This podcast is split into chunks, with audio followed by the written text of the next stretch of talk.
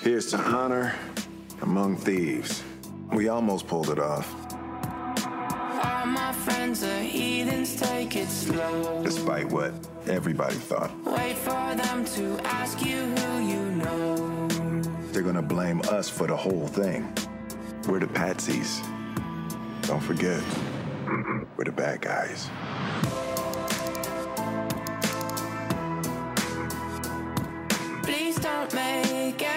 Any sudden moves. You don't know the half of the abuse. We've all heard the stories of Samson leveling a temple with a single push. Or the Philistine weapon of mass destruction named Goliath. The next war will be fought with these metahumans. Please don't forget. Ours or theirs.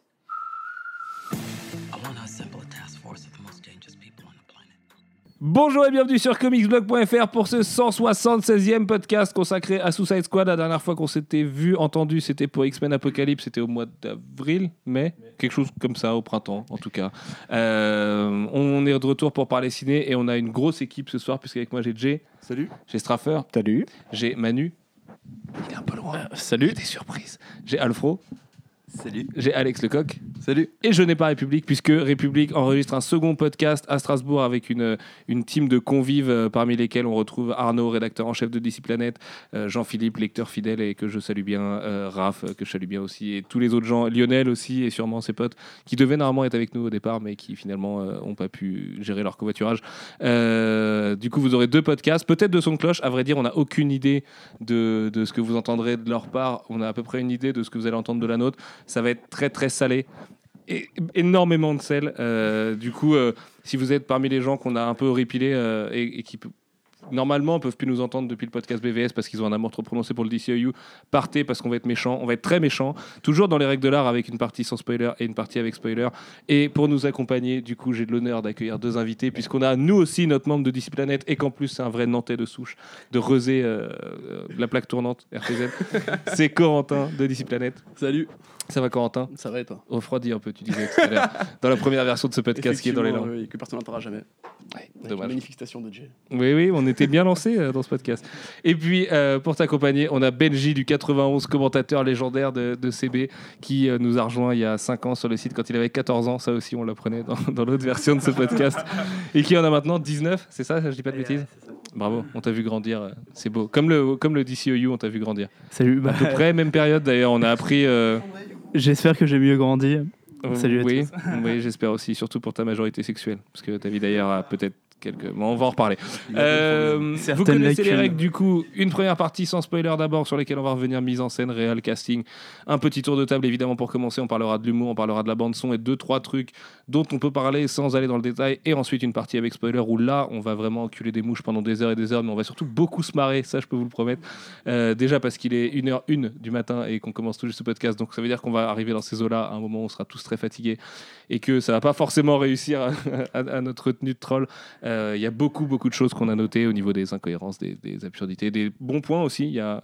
J'ai noté un bon point, en tout cas, euh, dont, on reparlera du coup. On va reparler de Suicide Squad méga en détail. Avant ça, et avant de lâcher les chiens, du coup, avec le tour de table, parler un petit peu du film. Euh, il a été annoncé il y a trois ans maintenant, si je dis pas de bêtises. Il est réalisé par David Ayer. Il fait un peu plus de deux heures. David Ayer, avant, il avait fait End of Watch, Training Day, pour lequel Denzel Washington a eu un Oscar. euh, scénario, Training Day. D'accord, seulement scénario. Euh, oui, faut pas pousser. Et euh, il avait fait Fury, euh, qui était un super film de combat de tank euh, avec Brad Pitt. Mais vraiment, c'était c'était super bien pour la chorégraphie des tanks. il avait eu la très bonne idée de ça. mettre les balles traçantes, ce qui donnait une petite allure Star Wars à la Seconde Guerre mondiale. Balle bleue, balle rouge, ouais, tranquille. Ouais, c'était marrant. Il est très jeu vidéo, quoi. Pourtant, il est, pas il tout jeune, très, mais très jeu vidéo. C'est vrai que Suicide Squad, c'est très jeu vidéo jeu dans vidéo le. d'avant. c'est très Ouais, jeu vidéo Suicide. Squad, effectivement. Et euh, sinon, David, d'ailleurs, qu'est-ce qu'on peut dire de lui? Bah, Il a balancé un petit fuck Marvel hier à la- l'avant-première de Suicide Squad. Chacun euh, jugera de, de, de, bah, de l'intelligence de l'avoir fait ou pas, en tout cas, vu ce qu'est le film. Après, bon, chacun, chacun se fera son avis. hein. Il y, en a, qui- il y en a sûrement qui jubileront en entendant fuck Marvel. Euh, qu'est-ce qu'on peut dire d'autre sur David d'ailleurs C'est un ancien Davy et, ça se voit. Il a, il a écrit le film tout seul. Euh, on Il a écrit le film on tout peut seul. dire que voilà, euh, Oscar euh, du scénario pour Training Day. euh, cette fois, c'est written and directed by David Ayer et ça se sent. Et ça fait mal. Voilà. Effectivement. Euh, Suicide Squad qui a eu aussi une promo très très très longue. On a eu euh, des singles avec des Skrillex, euh, Wiz Khalifa, euh, je sais plus Lil Wayne, Imagine Dragon, euh, 21 Pilots, Rosé. euh, on a eu, euh, enfin voilà, un peu de tout ça. On a eu une promo qui a eu deux directions artistiques différentes au fil des années, qui en 2016 était devenue très fluo avec euh, le cap des 10 trailers quasiment qui a été dépassé. On a eu beaucoup d'extraits, beaucoup de TV spots et tout, quasiment jusqu'à l'overdose de Cool et de Fluo et de Fluo Kid euh, euh, jusqu'à la sortie du film. Le film sort vendredi aux USA, il, est, il sort demain, mercredi, jour de diffusion du podcast. Chez nous, on l'a vu ce soir à Nantes en VO 3D et je crois que j'ai fait le tour de tout et que j'ai rien oublié. Le forcing des acteurs, c'est. Le gros forcing des acteurs, un promo aussi. Ah oui, le, le forcing des acteurs de la promo, mais je pense qu'on va en reparler. euh, on, va, on va en reparler de toute façon pendant le podcast. euh, ouais, parce que Jared Leto mérite qu'on reparle de ces, de ces cochons morts qu'il a envoyés à Will Smith et Ouais, tout ouais, ça. ouais. D'ailleurs, si vous voyez un, f- un- un article qui circule aujourd'hui où Will Smith dit que Jared Leto est un connard et tout, avec un, un, un attaché de presse qui corrige ses propos, c'est un fake en fait. Il y a plein de gens qui pensent que c'est vrai, mais c'est un fake. Et c'est un fake très marrant. Ailleurs a dû envoyer bien pire euh, à ces stars féminines euh, du style Margot Robbie euh, quand on voit comment il les exploite dans le film. Ouais, carrément. Surtout qu'il y avait capote usagée, sextoy. euh, il leur a fait du team building à base de simulation d'explosion de bombes et tout. Enfin bref, je vais vous raconter plein d'anecdotes croustillantes puisque le film s'est vendu sur ces anecdotes et sur ces singles. Du coup, avant ça, Jay, on va commencer le tour de table avec toi. Est-ce que tu peux me parler de Suicide Squad, s'il te plaît? Ouais, alors c'est un film euh, qui m'a fait décrocher au bout d'une minute, je pense, après la seule, scène que, seule scène que j'ai aimée du film. D'ailleurs, c'est pas exactement l'introduction, puisqu'il y a Will Smith avant euh, qui, est, qui est à l'honneur, et qui phagocyte d'ailleurs un peu tout le film euh, par son rôle euh, réécrit pour surpasser un peu le reste. Euh, Il y a ça qui va pas, il y a toujours. euh, je me fais tâter le micro en même temps, c'est pas évident. Rapproche de ta bouche. Euh, Il y a- il y a Ah, voilà. des Il problèmes. faut savoir que depuis tout à l'heure, du coup, euh, Ouais, on a des fait, problèmes de micro avec Jay, mais c'est sa barbe. Parce qu'il a une barbe très, très imposante. Voilà. Mais il faut que je me rapproche. Il faut que je me mette le micro dans ma barbe. Mais bref. Donc ouais, ouais, on, a, on, est, on est inondé de bande son et d'un, on peut le dire maintenant, je pense, d'un training montage euh, dès le début du film. Mhm. On est sur ces bails-là de, de films médiocres. Donc on- Non, mais ça peut se tenter. Hein. Faut, ça, pouvoir ça l'assumer. peut se tenter, il faut pouvoir l'assumer. Et là, c'est pas du tout assumé, puisqu'en fait, le film se perd en- dans son montage euh, tout, tout le long hein, jusqu'à la fin, sans parler de nombreuses incohérences euh, qui le ponctuent. On viendra dessus de toute façon tout à l'heure en détail. Ça- Je vois la liste devant mes yeux, ça va faire très très mal. quoi. On a déjà été euh, plutôt pas très sympa dans des podcasts, mais là, là ça va être sévère. Non, non, on a été bien plus dur. On, a, on, a- Non, mais le- on- le on film en a vu rien. quand même depuis 5 ans. On s'est tapé des podcasts sur Green Lantern. On l'a fait, on l'a fait en direct et tout. pas hein. sur Green Lantern. Grosse mise en place. Green Lantern était chaud, tu vois, gros podcast. Et X-Men, euh, X-Men Days of Future Past, Apocalypse et tout. Grosse saveur aussi. Non, mais là, rien à sauver. hein. Personne, euh, personne ne s'en sort dans le casting. Personne n'est vraiment finalement à l'honneur puisque tout est, tout est cuté à la truelle. Donc, euh, Ok, très bien. Straffer Euh, pareil, par où commencer C'est un peu dur en fait, sans citer d'exemple, tellement c'est criant. euh, les, défauts ressortent en fait sur des, plans typiques. Mais euh, d'une manière générale, ouais, c'est très mauvais. Euh, ils auraient pu tenter quelque chose avec le côté badass, une équipe. Il y avait une proposition à la base. Malheureusement, bah, David Ayer, il y a rien. Il y a rien à dé- il y a, il y a vraiment rien à défendre. C'est un peu tendu. Euh, c'est un peu tendu pour lui sur le- la durée de film. Après, le montage aide pas du tout, mais genre vraiment pas du tout le film. Euh, je serais quand même curieux un jour de voir s'ils font une, une édition ou un, un recut ou un ultimate cut ou, ou que sais-je, histoire de voir. Mais euh, d'une manière générale, les personnages. vouloir revoir ce film, je crois. Là. Ouais, mais je suis prêt, franchement. pff, Il y a des raisons aussi, parce qu'on sait progression- qu'il a été recut euh, en masse quand même là, ces derniers mois. Et, Bah et qu'effectivement, quand tu le- ça c'est criant que, que le film a été cuté dans tous les sens et c'est, c'est, ça en devient une abomination. est Mais mauvais à la base, vu les éléments quand même qu'on a. On a vu le film maintenant, quoi. Donc, euh, Ouais, mais pour mettre taper tous les éléments de promo, il y a vraiment masse de trucs en moins. Des, tu vois, juste des petites scènes qui font que la scène est beaucoup moins hachée et que tu prends un peu plus à l'univers et genre de surtout, trucs. vo- on voit ce qui est issu du premier tournage et ce qui est issu du second, et ça c'est assez grave quand même. Bah, c'est tendu, ouais. Les plans, tu vois qu'ils ont été incrustés, euh, genre il n'y a aucune justification, il n'y a rien dans l'espace. Même, des euh, fois, la, les façons d'amener un flashback, c'est quand même un cut. Enfin, c'est clairement, les mecs ont retourné en disant Ok, il va falloir qu'on puisse introduire ce truc-là à ce moment-là. Vas-y, tu vas, me, tu vas me faire un truc face cam là à ce moment-là. Enfin, non, les mecs, on peut pas. Vous Ah n'êtes non. pas en télé, vous faites un film. Bah, c'est, le gros YouTube, problème, les c'est, que le film, David. le film a cet aspect un peu euh, clip, euh, clip vidéo AMV euh, cross super-héros. Et c'est horrible parce que tu rentres jamais dedans en fait. T'as jamais le temps de rentrer dans l'univers du film, dans l'éventuelle proposition qu'il pourrait avoir s'il y en avait une. Et malheureusement, il n'y en a pas. Il y en avait une il y a deux ans. Il y en avait une peut-être, au moment de l'élaboration du truc peut-être. Mais non, c'est vraiment dur, ouais. c'est décevant. Et puis surtout, ça, ça, ça- ça laisse rêveur face à l'avenir de, de DC au cinéma. Quoi. Wonder Woman derrière, Chris Pine, on va se marrer les gars. Non, mais on va en Ah, reparler c'est tout à l'heure. marrant. de- de- évidemment, on va parler un peu du futur d'ici parce que évidemment, on, va- on doit dresser un bilan du studio à chaque euh, énorme chiasse qui nous pondent comme ça. Mais euh, il y, a, il y, a des- enfin, il y a Charles Roven, il y a Jeff Jones qui est arrivé depuis et tout ça. Le film a peut-être subi aussi le changement de politique post-BVS parce que les reshoots étaient post-BVS. Et euh, il y a plein de raisons qui expliquent pourquoi le film est mauvais et pourquoi il n'impacte pas forcément le futur de DC. Ce qui a impacté, c'est par exemple d'avoir raté le Joker et que ça, ça peut être grave t'es dans un avec, univers partagé. Mais tout ça, on va en reparler euh, tout à l'heure. Et après, je pense que sur l'univers d'ici, il faut pas être trop dramatique. Ils ont montré qu'ils ont une volonté de changer. Ils ont viré le pire des producteurs interventionnistes euh, qui faisaient chier tout le monde et euh, qui a foutu John McTiernan en prison. Quand même, on le rappelle, hein, c'est lui, euh, Charles Roven. Il y a Jeff Jones qui est arrivé, je le répète. Et du coup, bref, on va pas trop, trop, trop tirer sur l'ambulance tout de suite. Corentin. Ouais, bon alors moi du coup je suis doublement gêné parce que déjà je devrais être le fanboy aveuglé qui vient un peu vous calmer là avec votre folie Marvel. Mais en vrai je crois que je... Personne n'a parlé de Marvel à part David Ayer qui a dit fuck Marvel. Fuck Marvel, voilà, bah fuck DC. parce qu'en vrai... euh, Oh voilà, c'est bon, je suis viré de mon site, c'est bon, salut les gars. Euh, non mais en vrai, voilà, c'est... Et puis deuxièmement, j'avais fait un peu euh, le listing des films de Ayer avant et en fait le mec, bah c'est pas forcément... T'as carrément fait le listing, t'as fait un dossier sur la film Ouais, de David Ayer. Ouais, ouais, Que je vous conseille, d'ailleurs, Tu vois, et en vrai, le mec, euh, mais même là, j'ai pas reconnu, tu vois. Genre, euh, non seulement c'est sale en tant que film, c'est sale en tant qu'œuvre dans un auteur, tu vois, dans la filmographie du mec. C'est-à-dire, la politique des auteurs, etc. Là, il a, il a chié un truc qui n'est pas à lui, qui, ressemble à rien, qui veut rien dire. Euh, par où commencer, comme vous disiez, bon, c'est mal monté, c'est mal dirigé, c'est pas écrit, c'est pas écrit, c'est pas un film qui est écrit, il y a pas de scénario là-dessus. Euh, on va dire que les bons points. Je vois une scène qui est tirée du comics, euh, qui m'a fait plaisir. Et puis il y avait un morceau qui m'a fait plaisir dans la bande son. Voilà. Je passe le micro à Manu. Manu. Ah, bah, c'est difficile, vous avez parlé déjà de pas mal de défauts. Moi, j'aurais tendance à, à revenir sur une idée qu'on a eue tout à l'heure, c'est que les, les trailers en- enterrent largement le film et que du coup, vous aurez- on pourrait s'en tenir- s'en- en rester là, les gars. Si vous, si vous voulez vous épargner le film, regardez les trailers, vous allez bien plus kiffer. Moi, je dirais rarement ça, mais franchement, si vous pouvez vous l'épargner encore, épargnez-le. Enfin, sans déconner, vous le matez en DVD rip euh, dans 6 mois, les mecs, c'est cool. En vérité, c'est cool, quoi. De toute façon, c'est pas très beau au cinéma. Pas Non, si c'est pas très beau au ciné, ni la tu l'as 3D, dit. la 3D a pas vraiment de valeur, ni rien. Enfin, clairement, épargnez-vous les 15 balles que ça coûte, c'est même pas tant popcorn, enfin, c'est même pas popcorn du tout. pas de à- l'argent, les récompensez pas de faire des trucs comme ça. Quoi.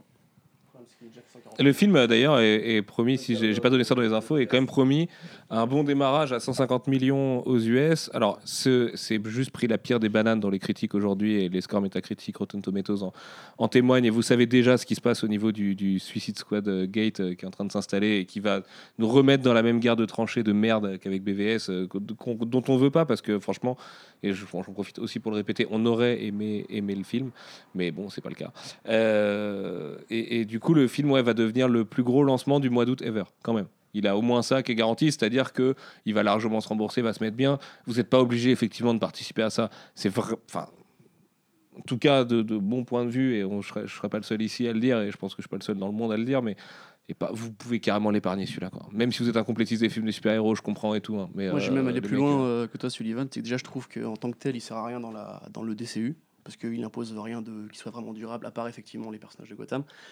Euh, mais en plus, euh, je pense que si tu es vraiment un fan de DC, ce film, il te fait mal. C'est-à-dire qu'au bout d'un moment, euh, tu vois, bon, BVS, tu peux te dire qu'avec l'Ultimate Cut, tu avais encore un espoir que ça s'améliore un jour.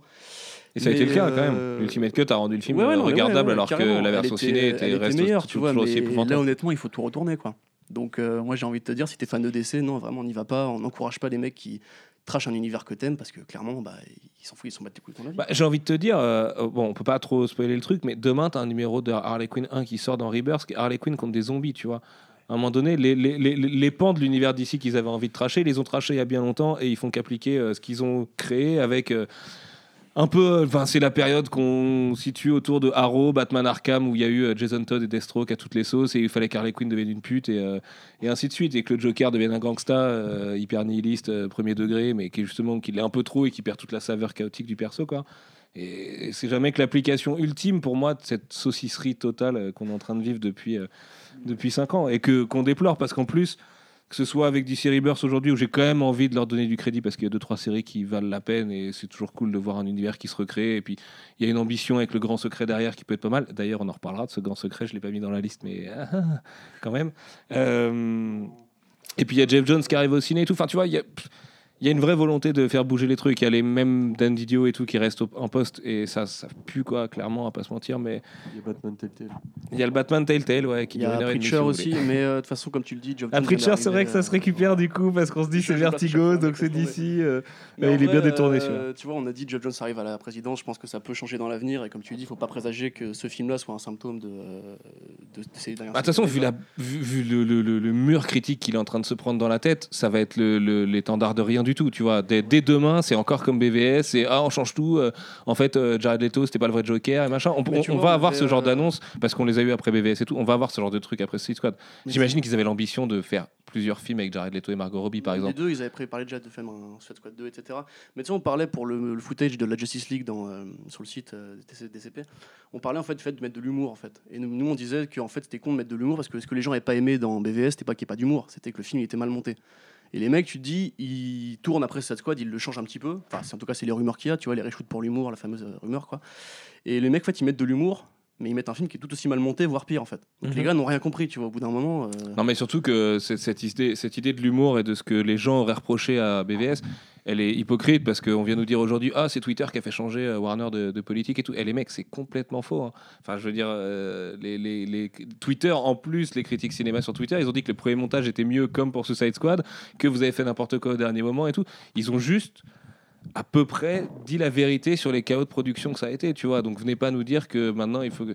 Pour moi, ça, le, le, le footage League, mais on va pas en reparler toute la vie non plus parce qu'on est là pour parler de Suicide Squad, mais c'est un producteur qui a pas compris effectivement le- la, la marche à suivre et personne n'a reproché à Snyder de faire de la, de la, de la déconstruction des héros ou d'aller sur un truc plus premier degré, plus grandiloquent, machin.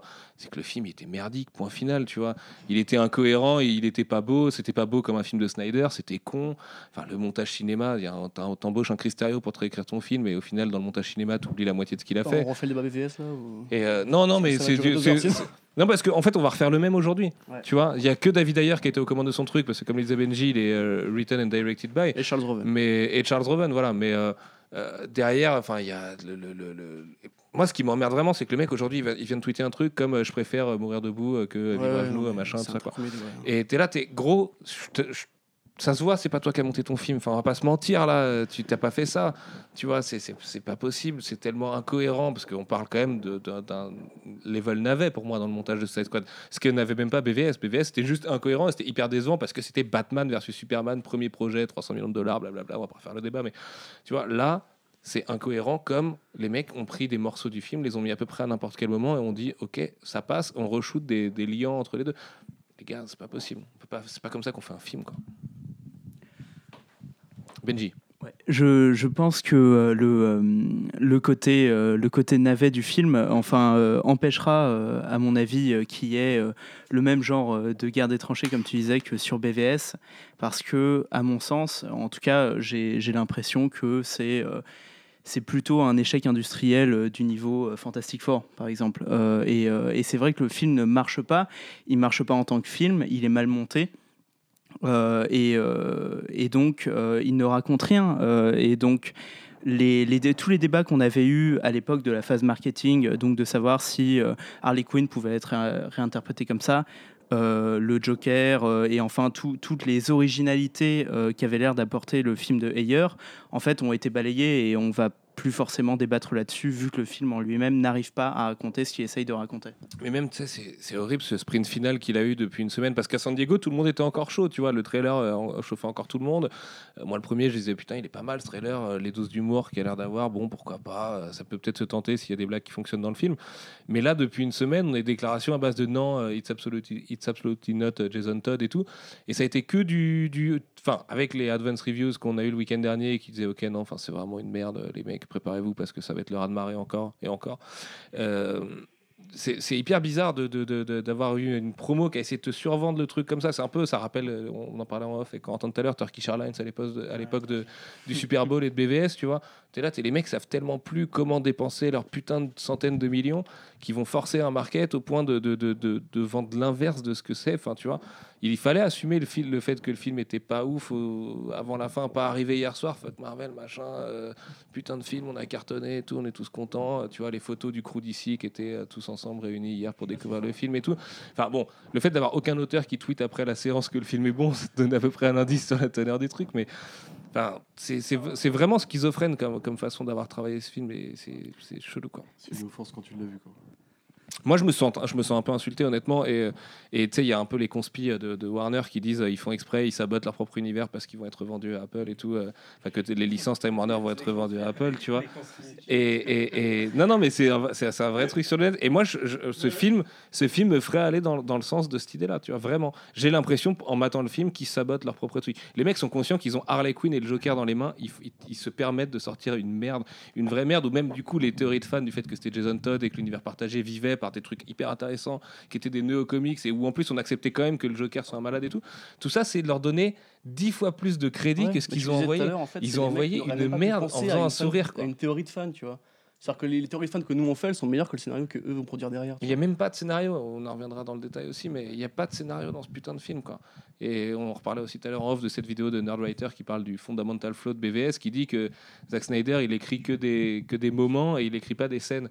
Et c'est vrai que Suicide Squad a encore plus ce défaut-là que BVS. Ce que, ce que je peux dire là-dessus, c'est que c'est finalement ce qu'il y a de vachement frustrant, euh, en fait, d'arriver et de voir ce film après la campagne marketing qui avait été faite, parce que le principe d'un trailer, c'est qu'on on te montre des moments.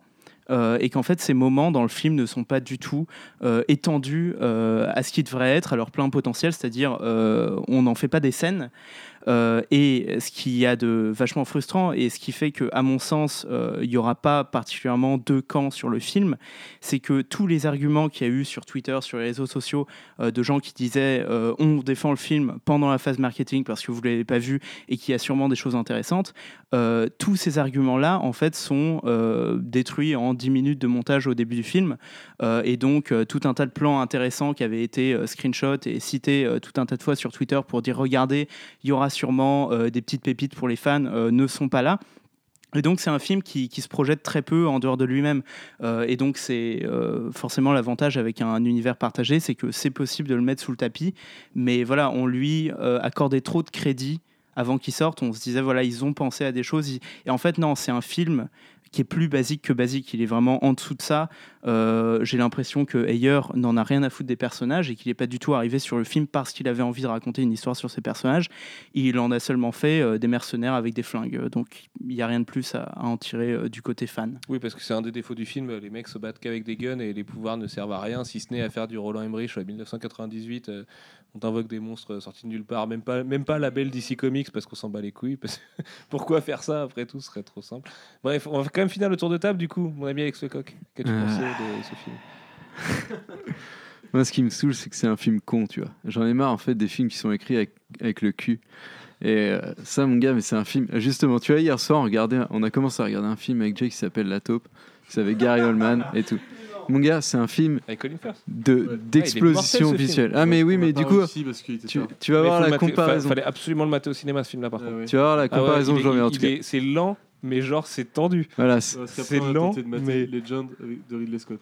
On n'a pas réussi non plus. non, mais ça, c'est une autre Mais aventure. franchement, la taupe, mec, il y a un nombre de rebondissements, de trucs. Ton cerveau, à la fin, il est épuisé. Je te jure, c'est un peu comme le film des Vachos qui était vachement bien, là, qui est adapté du roman français, la merde. Claude Atlas.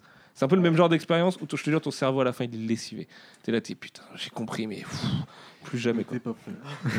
C'est pas Et du coup, quoi, sûr. Tu vois que la taupe, t'es lessivé parce que c'est intelligent et que ça te fait réfléchir. Et en même temps, tu vois, c'est, c'est, t'as, pas, t'as peu de dialogue, mais putain, à chaque fois que t'as un mec qui ouvre sa gueule, ça veut dire que c'est pour dire quelque chose. Quoi.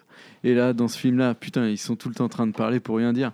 Et ça, j'en peux plus des films qui sont à moitié, où ils font semblant de l'avoir écrit alors que rien n'est écrit et que c'est juste des mecs qui vont s'envoyer des dialogues la qualité de de dialogue, c'est qualité surexposition de merde de, de, de- il y a pendant longtemps, deux heures, quoi. Il n'y a pas un seul dialogue à sauver dans tout ce film.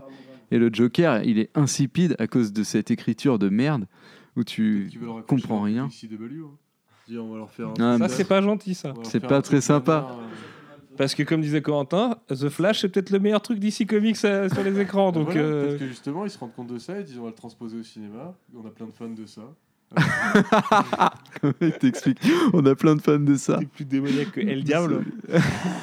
El Diablo, oui, Et c'est. T'as vu ma forme finale cabron. Alfro, non, t'avais fini, Alex? Ouais, non, mais après, je voulais juste dire que au final, c'était super con, c'était super mal écrit.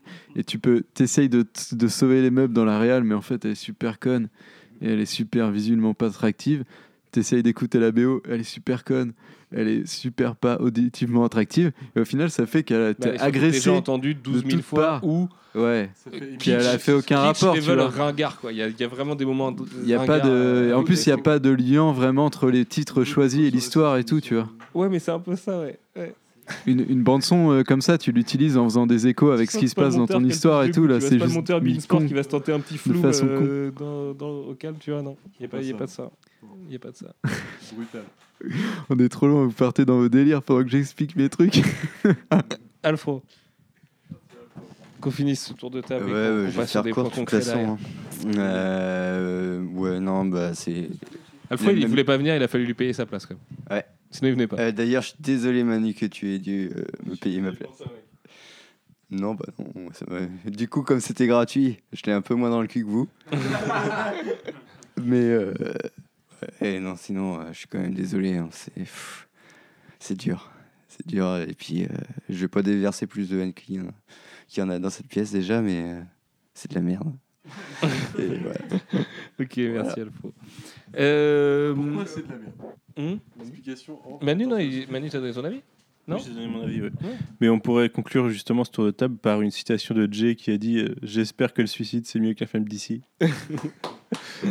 Bravo, Jay. Euh, on parle réel, mise en scène, humour, bande-son, messieurs. Ah ouais, gros dossier directement. Gros dossier. Réel, Gros dossier. réel, il n'y en a plus. hein. Il n'y en a plus après le montage, clairement. Bah, Est-ce qu'il y a une scène d'action qui sort du film? Sincèrement, quoi. À part celle où les mecs. Deadshot sur la voiture, 40 000 moi je me suis, ça m'a bien fait marrer dans, la, dans, le- dans, le- dans, le- dans, dans le côté saucisse ultime du truc quoi. Mais enfin, c'est nul les trucs C'est sur nul. lesquels ils Ah ouais, et c'est- tout. c'est nul à chier, c'est nul à chier. ressens rien, quoi. Bah bien sûr. Tire sur des crapauds ninja, parce qu'on est, on est en spoiler. Non, on n'est pas encore dans le spoiler. Mais ça va parce que c'est pas des crapauds ninja. C'est pas vraiment des crapauds ninja. Pas tellement. Mais en vrai, une vraie, une vraie qui fait plaisir. Non. Le seul plan de réel que je trouve un peu stylé et qui vient là, qui vient de popper, c'est euh, le- l'hélico qui décolle et qui balance ses flares et tout. Mais c'est vraiment n'a totalement nul sens. et ça a pas de sens. Ça, ça, ça Ouais, c'est voilà. le porno du mec qui est un ex-militaire qui se dit ça, ça va être stylé ça. Non, mais du coup, c'est le, n'a seul plan assez travaillé, tu vois, ça. et ça a pas de sens. Et du coup, c'est un peu, c'est con, tu vois, à la hauteur de ce film.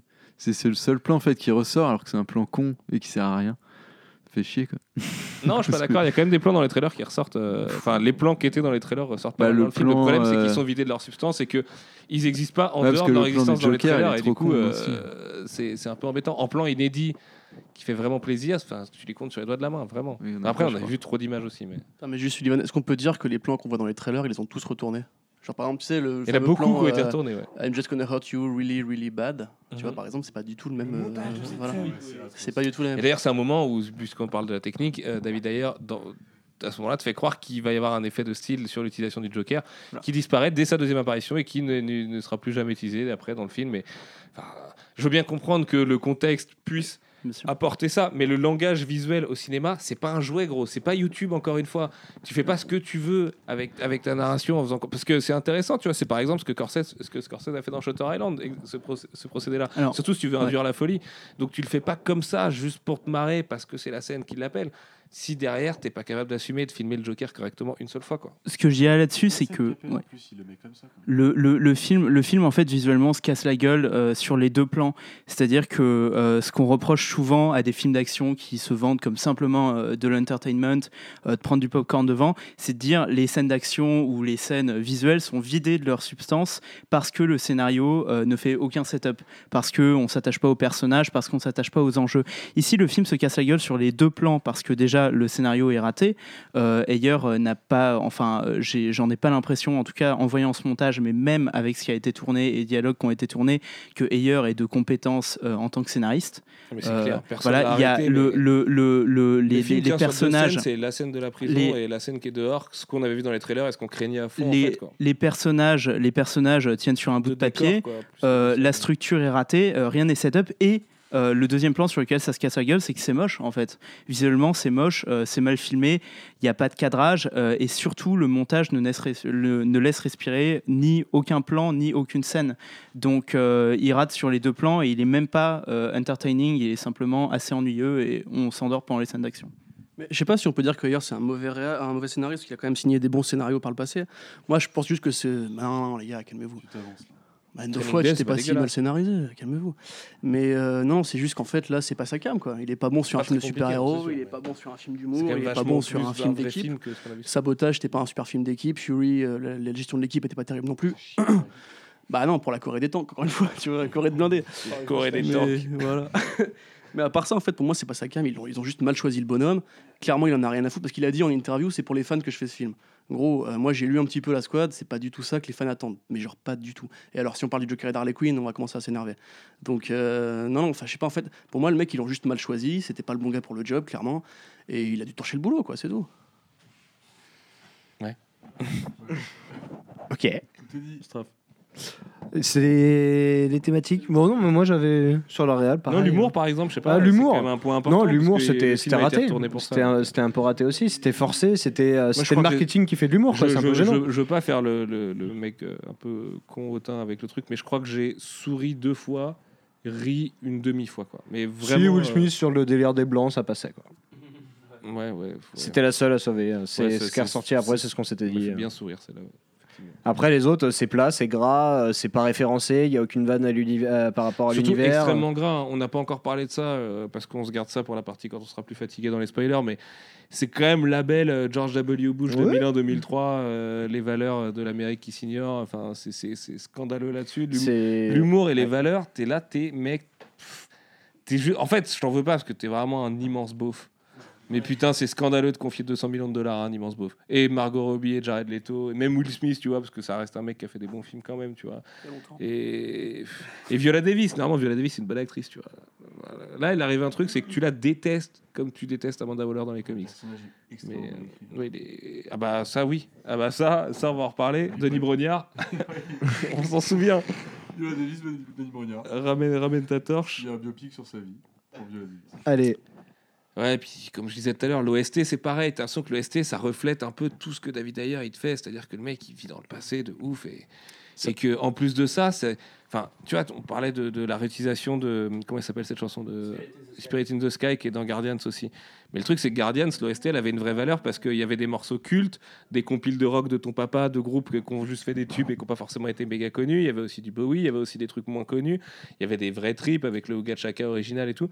Là, t'es vraiment dans le top 50 des musiques de cinéma et vraiment euh, le classique du classique du film de guerre, machin, met le petit Stones qui est censé bien passer et tout. Et gros, je l'ai vu dans 12 pubs de café, ferme-la, j'en ai marre de cette chanson, tu vois. Tu, tu me vends, tu me vends un truc, ça ressemble pas à un film avec une vraie proposition, tu vois. Au moins, fais l'effort de- de- d'être différent là-dessus. Et jamais. Et enfin, ouais, ça reflète à fond, je trouve, le, le, bonhomme en entier, quoi. Non, non seulement le, le film n'a aucune âme, euh, et donc euh, les chansons sont. euh, non, mais c'est- vrai. Il, y a, non, mais il, y a, non, il y a, très peu d'âme, et ça c'est ça c'est parce que justement, voilà, quand James Gunn a fait sa BO, il est allé chercher donc des numéros 1 C'est comme ça qu'il le décrit. hein. Il dit j'ai pris les années 70, j'ai pris tous les numéros 1 chaque année. Euh, mais il a, voilà, il a insufflé de l'âme dedans. Euh, chaque chanson résonne avec des personnages. Là, comme j'ai dit, il n'y a pas de personnages. Euh, ce qu'on disait sur l'humour, c'est que déjà, à mon sens, les blagues sont ratées déjà sur la page. Elles sont pas drôles, mais en plus, et ça, faudra qu'on en parle. Je sais pas si on en parle plus tard, mais le montage est apocalyptique, non seulement parce qu'il tronque le film de tout ce qu'il y avait d'intéressant, mais, le même incohérent. mais, mais même si on sur fait le du- peu de scénarios que tu si- de biter du truc, c'est ultra incohérent. si on du fait montage. du micromanagement sur le sur l'editing pour savoir si dans les scènes ça marche, ça marche pas. Les blagues tombent à plat parce que euh, le, le montage est pas est pas assez euh, énergique et les scènes avec de la musique, c'est quand même des musiques qu'on on peut aimer, même si elles sont euh, beaucoup trop utilisées, sont même pas euh, montées sur le rythme et le tempo de la musique, donc elles tombent tout à plat, même si on les aime bien. Cette utilisation de, cette utilisation de Kanye West t'a traumatisé, je le sais. Ouais, puis alors il y a ça, mais aussi le mec enchaîne quand même toutes les premières scènes de la première demi-heure avec toujours un fond musical. Genre tu respires pas, c'est étouffant, c'est un jukebox ce truc. Il te passe toutes les tunes de sa playlist. Euh, au bout d'un moment, déjà ça colle pas du tout effectivement à différents moments, comme Killer Croc sur, je crois que c'était les Stones à ce moment-là. Euh, t'es là, bon non, pas forcément, tu vois, c'est pas le personnage qui, m'a- qui me fait penser à Mick Jagger. Pas personne, vu, euh, les, pas vu les clips euh, qui mettent sur MTV dont on va parler tout à l'heure. Voilà, en plus ça, parce que tu lui mets après un truc de ghetto, bon bah dans ce cas tu mets le, le Rick Ross maintenant, tu vois, à ce moment-là. Mais euh, elle y était pas d'ailleurs, Purple Purple Lamborghini ici Euh, S'il y a une petite utilisation à un moment. Ouais. Juste avant que tu partes en lambeau. Mais tu vois, typiquement, James Gunn, il arrive Ils ont même remixé dans le film les- leur propre single.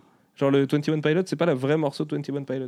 Du coup, ils l'ont remixé en mode avec un beat électro et tout derrière et tout. Mais les mecs, en roue libre, en roue libre total.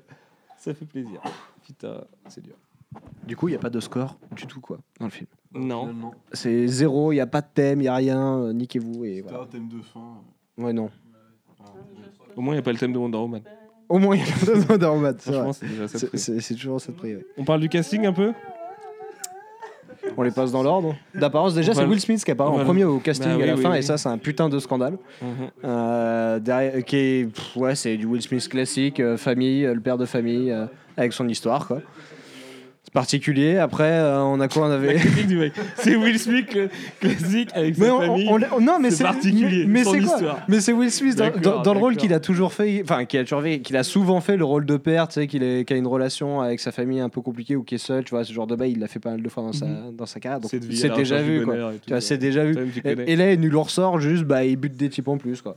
Mais seulement des hommes. Parce C'est que c'est un, très très grand méchant, très très gentil. c'est ça. Il a un très très grand cœur. Ouais, Il est jamais méchant même. C'est ça qui est fort dans le film. Il n'est Jamais. jamais il méchant. boite des types, mais jamais méchant. À part une blague misogyne à la fin, où ouais, c'est vraiment là, méchant, c'est vraiment une, méchant. une grosse tête de con. ouais. Ouais, non, mais Will Smith, hein. Will Smith qui vient tapiner façon After encore une fois. hein. Le film. Moi, je le trouve à côté parce qu'il n'arrive pas à être drôle. Et surtout, Will Smith, normalement, il a un super pouvoir. Il donne de l'énergie au film. Genre, vraiment, Will Smith, c'est une pile. Tu vois, le mec, il est tellement physiquement énergétique et, et en même temps, dans les dialogues, c'est une mitraillette et tout. Et puis, je sais pas, il a cette attitude, tu vois, qui est, Will Smith, normalement. Le mec, enfin, c'est le film. d'avoir 60 ans. là. C'est le film qui confirme que le mec il a perdu son mojo de ouf et la scientologie ça lui réussit pas du tout quoi. Alors là, je vais, je vais juste euh, prendre juste un tout petit peu, un tout petit peu l'opposé, euh, dans le sens où, à mon avis, c'est quand même celui qui s'en sort le mieux. C'est pas forcément un compliment, mais ça reste celui qui s'en sort le mieux parce que il a au moins Moi, un air de. Il a, Diablo, oui, El Diablo. Mais El Diablo, El il a un côté. filez-lui un il- Oscar, il, les a mecs, un côté méta attachant, tu vois. Et ça, ça faudra qu'on en, mais en c'est parle un plus tard. à même le mec. C'est un Ah oui, même oui. vivant, c'est fabuleux. quoi. Non, mais El, Il Diablo, arrive ça- pas à dire ses dialogues, mec, ses dialogues, on dirait des pubs pour des chewing-gums, mais putain de merde quoi. Enfin, les mecs, ça dépasse jamais le, le présent de l'indicatif. euh, D'un point de vue méta Twitter, on pourrait avoir envie de lui faire, euh, lui faire des câlins. Mais d'un point de vue cinématographique, voilà, je pense que Will Smith, il a l'air d'à peu près faire le taf, sauf sur le dernier tiers où, où il est plus là, quoi, clairement, pour les reshoots. Mais normalement, Will Smith, c'est un acteur qui fait le taf, tu vois.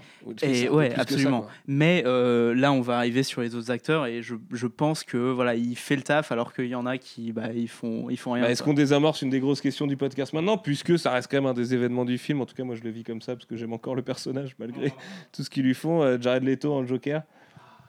Euh, ouais. C'est odieux.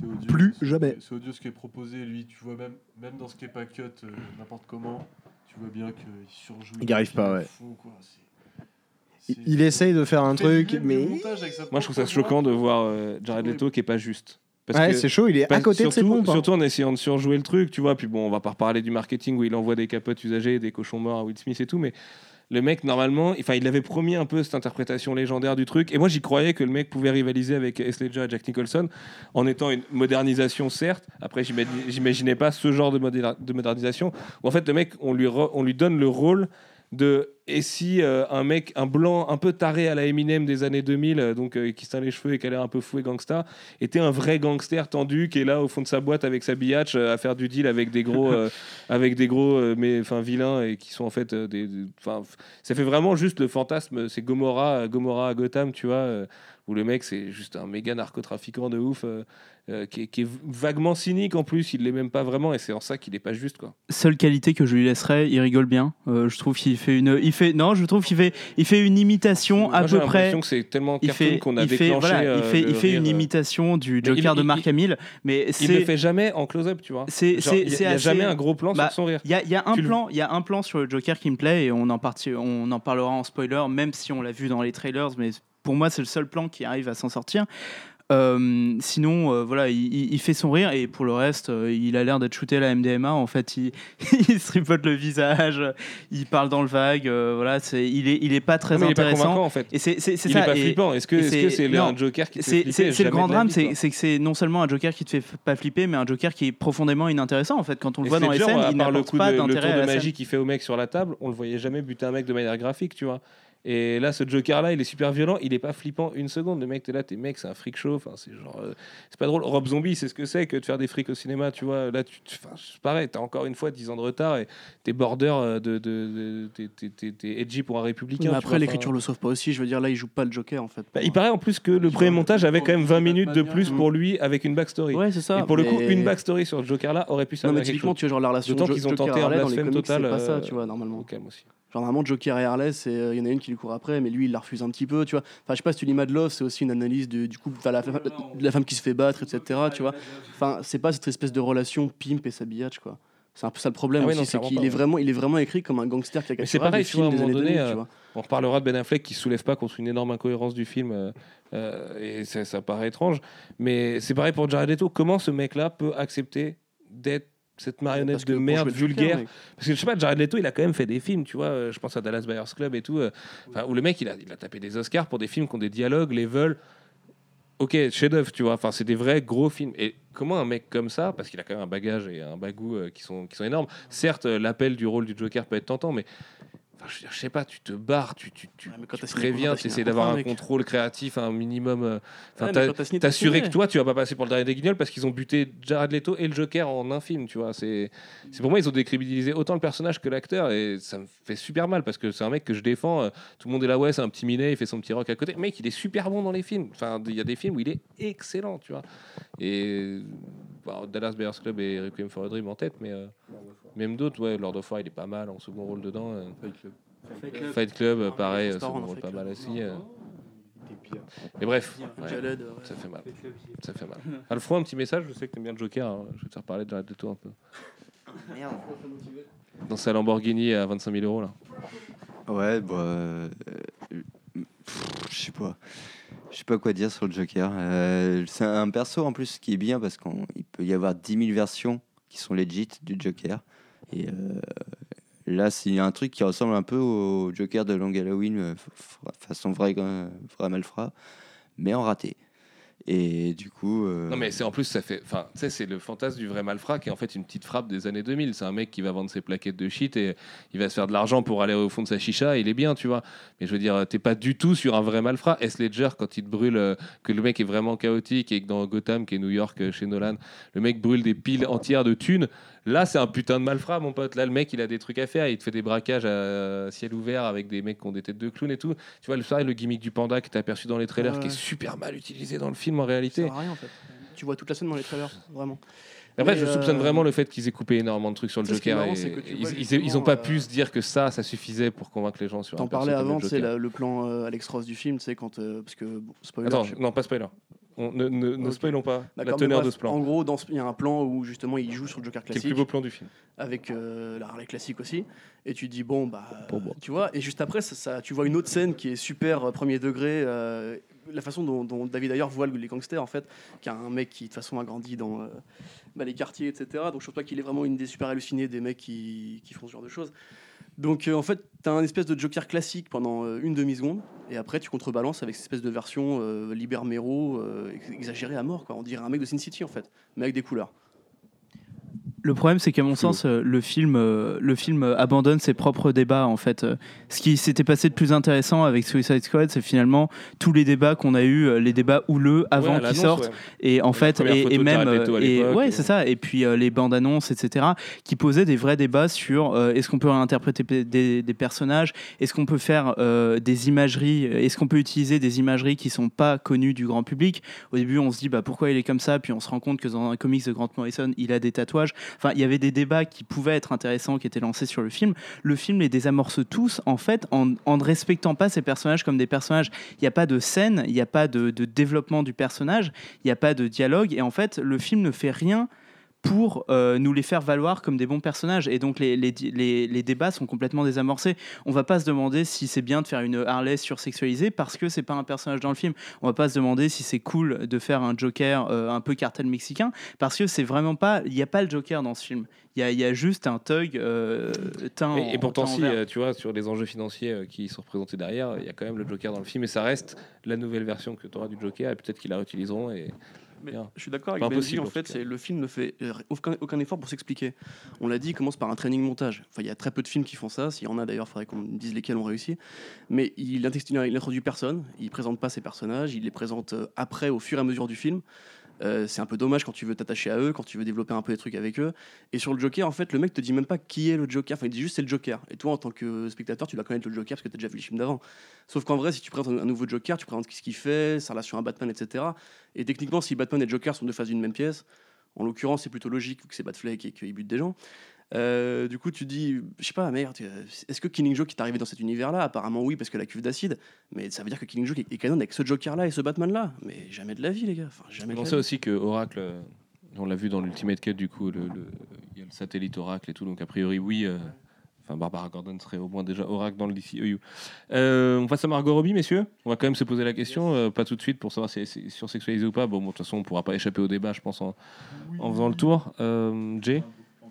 Margot Robbie Mhm. Margot Robbie, bah, c'est mon plan préféré. C'est euh, un plan au début. euh, Il y a Margot Robbie, donc ça donne un petit, un petit 0,1 de plus sur 1000.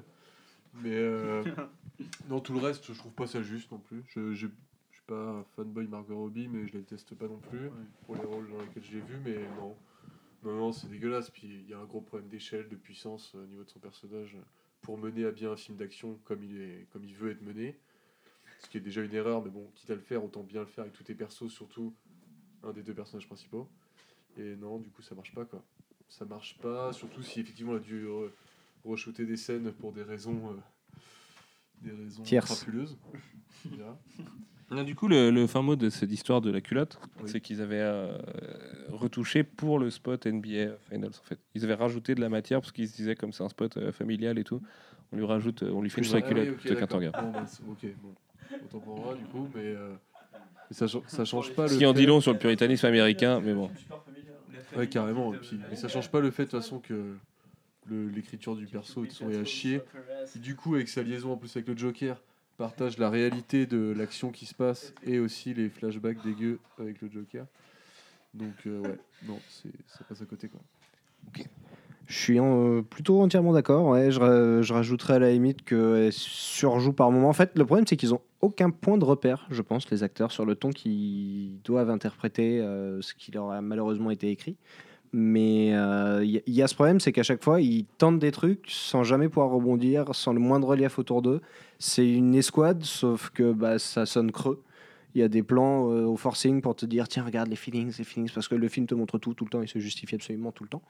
Mais euh, du coup, je, je trouve qu'il y a Ils sur beaucoup refont pour la deuxième fois dans le DCEU le flashback d'une scène que tu as vue dans le même film. Ouais, ça c'est tendu. Ça et c'est là, vraiment tendu. là c'est le point de non-retour total. Ça fait déjà une heure et demie que le film il te met en PLS, mais là, es là t'es- les mecs, je vous jure, vous trollez. Tu vois, typiquement l'exemple de c'est pas possible, ils trollent, tu vois, ils le font vraiment exprès quoi. Ouais, ça marche pas et puis du coup ça fait mal pour le, le personnage, donc, euh, donc on verra bien. Joel Kinnaman. coûte Sur Margot Robbie Mhm. bah, Je dirais que, encore une fois, elle n'est pas très aidée par l'écriture. Parce qu'au départ, bon, Harley, c'est quand même un personnage de cartoon, donc là, tu la mets entre les mains d'un mec qui va la traiter comme une femme et, et bon, qu'il ait une vision un peu particulière des femmes, on va dire. C'est un peu gênant, quoi. Euh, après, la création elle-même n'est pas non plus euh, détestable. hein. Enfin, elle fait son truc. Et clairement, euh, je sais pas si elle est bien dirigée ou mal dirigée, mais en tout cas, elle correspond à ce que son personnage doit être. Le problème, c'est qu'encore une fois, c'est pas bien écrit et c'est pas bien réalisé et c'est pas bien monté non plus. Quoi. On en parlait, enfin, on en parlera partie, partie spoiler, mais il y a un plan qui est assez gênant avec un flashback qui veut rien dire. Et comment tu veux bien jouer ça en fait Tu vois, c'est comment tu veux bien jouer ça? Une scène qui veut rien dire avec un montage qui veut rien dire. Bah, t'es un acteur, t'es pas non plus euh, Dieu, quoi. Tu peux pas non plus tout changer le montage en y pensant dans ta tête, quoi. Donc, euh, moi, je jette pas la pierre. Je pense qu'elle a fait ce que- ce qu'elle a pu pour euh, sauver les meubles, quoi. Manu, je suis obligé d'avoir ton avis sur Margot Robbie parce qu'elle a peuplé ton Tumblr pendant des années, forcément. Bah écoute, euh, je suis à peu près d'accord avec ce qui a été dit sur le fait que, bah, surtout avec 40 ans, sur le fait que elle est mal dirigée, mal écrite, du coup, euh, le- on lui donne rien à faire, quoi, rien d'intéressant à faire. Et euh, c'est pas la seule. Il y, en a, je pense qu'ils sont beaucoup dans ce cas-là, en fait. Et ouais, j'ai eu un peu, euh, j'ai un peu de pitié pour certains acteurs pendant le pendant le film parce que euh, je me disais qu'ils méritaient pas ça, quoi. Joel Kinnaman notamment. Ouais, Joel Kinnaman. Parce que j'ai beaucoup d'affection pour Joel Kinnaman. Je suis désolé pour Joel Et Kinnaman. là, Je veux bien en parler maintenant parce que du coup on allait passer à la partie sans spoiler et je voulais oublier personne, mais c'est vrai que Joel Kinnaman, ouais. Mm. Désolé gros. Tu sais qu'il a dit il y a pas longtemps qu'il était assez blasé d'Hollywood et tout euh, après Robocop. Et... Et ah Katana, non Katana, on va reparler dans la partie avec spoiler, c'est plus dans les dans les bons trolls ça. Katana agent du FBI, agent du FBI qui parle pas anglais et tout, putain on est bien. Là on va passer dans la dimension Zack Snyder, euh, David Ayer, NRA et tout. On, je vous jure, on va se faire une petite invasion de l'Irak comme on les aime. On va se régaler. Euh, on a fait le tour Téhéran, bah, une petite invasion de Téhéran. Allez hop, c'est y part. Vous nous quittez maintenant si vous voulez pas avoir tous les secrets du film et parce que la liste est longue et on va entamer la vraie grosse partie de ce podcast. Vous n'allez pas voir ce film, s'il vous plaît. Non, en vrai, euh, donc voilà, vous aurez compris la teneur de nos propos. On vous le conseillera pas. Peut-être que notre podcast vous le conseillera plus et sera plus enjoué. Et euh, les écoutez pas. C'est pas vrai, je vous jure, ils vous mentent. Et, et ouais, du coup, restez là. Par contre, si vous voulez entendre quelques, quelques salières, parce que, parce, que, parce que ça va y aller. Bref, à bientôt pour ceux qui nous ont quittés. À tout de suite. Est-ce que quelqu'un ceux- fait un jingle spoiler Est-ce que quelqu'un veut faire un jingle spoiler? Je sais pas. Fuck Marvel, yes, exactement. Ça, c'est un bon jingle spoiler, euh, sponsor David Ayer. Messieurs, on va commencer cette longue liste qui euh, est complètement déstructurée, en fait, puisque j'ai noté un peu tous les trucs qui ressortaient quand on a débriefé pendant longtemps, euh, pendant un peu plus d'une heure, le film en off entre nous tout à l'heure. Les, le, le poulet Quoi Le plan du poulet. fa- On est en zone spoiler, on s'en fout. ouais, vous c'est êtes bon, parti. c'est bon. Le plan du poulet face à la fenêtre, il mange, tu sais, son, son, son pilon de poulet pendant que euh, Cardellini elle dort derrière lui. Ah oui, man, c'est vrai. Il mange son poulet face à la fenêtre et il y a de la pluie dehors, tu sais, truc trop dramatique avec des éclairs et tout. Incroyable. Incroyable. On est bien. Euh, on va commencer avec toi, Manu. Parce que Je voudrais que tu me parles mathématiques un peu et projection dans des fluides.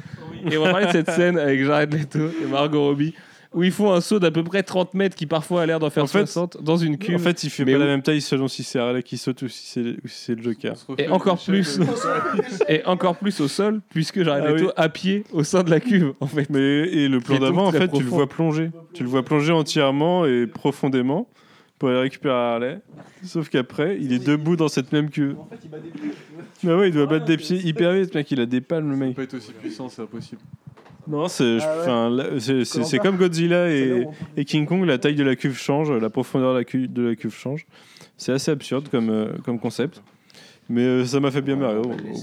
C'est parmi euh, toutes les incohérences et les conneries du film, c'était une des plus drôles selon moi, je trouve. Parce que je vois pas C'est comment vrai que tu c'était la laisses grande passer ça en disquette. fait. quoi. Il y a peut-être une grille, il est passé à côté. Tu sais pas, hors cadre. euh. Surtout d'ailleurs, il a trop d'autorité sur le tournage. Personne n'a osé lui dire Man, c'est complètement con ce que tu fais. Tu peux pas le filmer comme ça. Il pourrait pas avoir Mais pris. c'est surtout que techniquement, ils ont dû le filmer dans deux endroits différents. Mais évidemment. Donc euh, les mecs, ils ont forcément dû se dire, mais ça marche pas en fait de faire ça. Oui, mais ce que je dis, oui, personne. Enfin, évidemment que tu t'en rendais compte de, Bah oui, oui, avec tes deux cadrages que ça pouvait pas marcher. Si le mec fait un saut de 30 mètres, il se brise la nuque d'où soit, s'il peut, s'il a Mais pied même, même enfin, au niveau de la différence c'est de pied, je veux dire. C'est pour ça. Mais c'est c'est n'importe La c'est différence de pied. Sinon, il y a autre chose. C'est la petite expédition pour aller récuprer la, la grande chef. L'expédition Colanta. Ouais, voilà. On est pas mal. c'est c'est le moment de G. Ça- ça- ça Parce que- fait rire. Alors, je ne sais pas si mon micro marche vraiment très bien. Je Si, fais un si, test, ça marche. ouais. Euh, oui, alors c'est-à-dire que toute la, Peut-être pas autant. Le mets pas dans ta bouche non plus. toute la mission repose sur le fait qu'ils doivent aller chercher la personne qui leur a donné la mission d'aller se chercher elle-même. Sans le savoir. Du coup, c'est Sans le savoir. C'est aussi bien que Terminator Genesis, je vous jure. Si vous voulez vous- je vous jure. Je vous jure, si vous voulez vous faire une échelle. Mais euh, ouais, non, c'est ridicule. On peut pas, enfin, on peut pas développer un scénario autour du fait que ce qu'ils font ne sert à rien sur un bon trois quarts du film. le prennent très très bien en plus. hein. C'est genre, Et en ah plus, l'équipe, bon, bah. l'équipe de type soi-disant trop badass, composée de mecs vraiment très violents. l'apocalypse à côté. Elle leur donne Oui. une mission en disant vous allez chercher un colis, puis elle veut, elle met le, le- le gros suspense. Je pense que dans le film, c'était un des vrais, une des vraies ficelles du truc, de dire en fait, en haut, là-bas, ce que vous allez trouver, bah, c'est moi-même, et je vous ai bien carotte, et ainsi de suite, et machin, et je vous, je vous resignifie mon pouvoir. Sauf que là, Ça les fait mecs, toujours pas un film, d'apocalypse depuis une heure dans le film. Ils sont toujours pas occupés de la menace principale, à part un petit gunfight à la The Division dans la rue. Et les mecs, ils en profitent pour euh, aller chercher Amanda Waller, taper la Cosette, dire putain, t'es vraiment une pute. Et après, les mecs, ils vont buter le Joker ou soi-disant machin, avec euh, encore les incohérences dans l'action et tout, avec le saut d'Harley Quinn, on en reparlera tout à l'heure. Et, et après seulement, ils vont ils vont s'occuper de leur vraie mission. Et t'es là, t'es mais. Mais qu'est-ce que c'est que ce bordel? Normalement, la ville, elle est censée être en destruction totale, les mecs. Vous nous montrez ça comme un jeu vidéo où il y a la tour du dernier étage qui est jaune fluo ou bleu fluo avec un gros halo à la Man of Steel. D'ailleurs, ouais, il y a un problème. Le Halo n'est pas justifié dans le film non plus. Non, mais ça, moment- c'est le average Fox movie, tu vois. T'as tes créatures euh, géographiquement- euh, qui sont pas licences, t'as ton halo euh, qui terraforme le truc, euh, tranquille, quoi. Géographiquement, on sait déjà où est la menace. Le film l'explique avant. Et ensuite, il faut une mission dans la rue qui est, qui est forcément, logiquement pour le spectateur, doit nous mener à cet endroit euh, X de la menace. Mais finalement, on se retrouve. La mission a- a- nous a emmené vers ouais, ce- cette fameuse Amanda Waller qui, qui est la commande. Parce que c'est tellement le jeu truc. vidéo que c'est comme un RPG en fait. C'est une side mission le truc Wonder Waller, c'est le bonus, c'est retrouve le, la fête à mission. Ouais, même à la limite dans un RPG, euh, euh, tu sais ce que tu sais quand tu fais. Enfin, même si on te le dit pas avec un petit texte dans l'écriture, tu sais quand tu fais une side mission ou quand tu fais une main mission. Quoi. Là, tu sais pas dans le film, t'es perdu parce que le montage encore. Parce que le montage, mais justement, le montage avant le lancement de la mission, celui où ils se retrouvent sur la base, au niveau, ça fait nuit d'un coup, le plan d'après jour. Ils te font croire que c'est la même journée. Genre, euh, normalement, de la nuit, il y a une nuit entière où il y a les créatures qui se baladent dans la ville YOLO. Puis c'est- Mais ça, ils s'en foutent. C'est stupide en, en termes d'échelle aussi de faire un film euh, apocalyptique avec euh, un méchant qui a des super pouvoirs, euh, couvre un portail et puis qui va faire venir une armée de zombies et de monstres. Oui, une petite quand tu as une équipe qui est basée sur du commando, sur des flingues, c'est vraiment, en fait, dans, dans le film, on sent à aucun moment un combat qui est tangible entre les deux forces. Ouais, bien sûr. ouais. D'un côté, tu as des forces surnaturelles, de l'autre, tu as des mecs avec des flingues. Et en plus, on n'utilise jamais leur côté comic book, leur côté, bah, c'est des super vilains, c'est juste des mecs avec des flingues. Et... Ouais, mais ça, après, mec, tu sais, c'est pas. boomerangs. Ouais, boomerang explosif. Mais, ap- Bon, caméra. mais après, ça, tu sais, mec, dans les comics, enfin, la version originale de- d'Ostrander, c'était quand même. Tu sais, ils vont sur Apocalypse, etc. C'est aussi des mecs qui se- qui s'autorisent ce genre de folie, quoi. Mais le problème, il est pas tellement là, c'est que normalement, dans, la BD, elle peut perdre, cette, quoi, tu vois. Et c'est même le principe. Souvent, ils perdent, ils meurent, etc. Là, quoi, t'en as un cadavre au compteur, quoi, et c'était euh, la mère indienne du film. Euh, D'ailleurs, c'est la, la scène, en l'occurrence, où, où- où Boomerang piège. euh, où Boom- Bah ouais, c'est vrai, il y a Diablo aussi. Ouais, ouais, ouais. ouais. Malheureusement, ouais. Ouais, qui c'est Diablo Euh, Pardon. Et la scène en l'occurrence où Boomerang piège Slipknot, en fait, c'est une référence justement, c'est la seule référence au BD qui se fait. Putain, mais Manu, t'es dégueulasse. Dis-le dans le micro, moi. Euh, bah voilà, tiens, vas-y. Juste revenir sur la scène en question parce qu'ils vont la sauver, mais juste elle, genre son équipe, elle les défonce. Ouais, ouais. Et bute YOLO. toute son équipe parce que c'est des mecs pas assez au gradé au FBI. euh, ils, ont, Ils ont été relous en plus dans la mission. ils en savent trop, et du coup, faut les buter. Mais bon, enfin, il y a une espèce de volonté de mettre un feeling. euh, Regardez, Le euh, FBI, les gars, c'est Argus. ouais, peu importe. Regardez les vilains, bah comme ça, vous allez les trouver pas si vilains que ça, puisque l'autre, elle est vraiment encore pire. Sauf que l'échelle du encore pire, elle- c'est de- c'est absurde.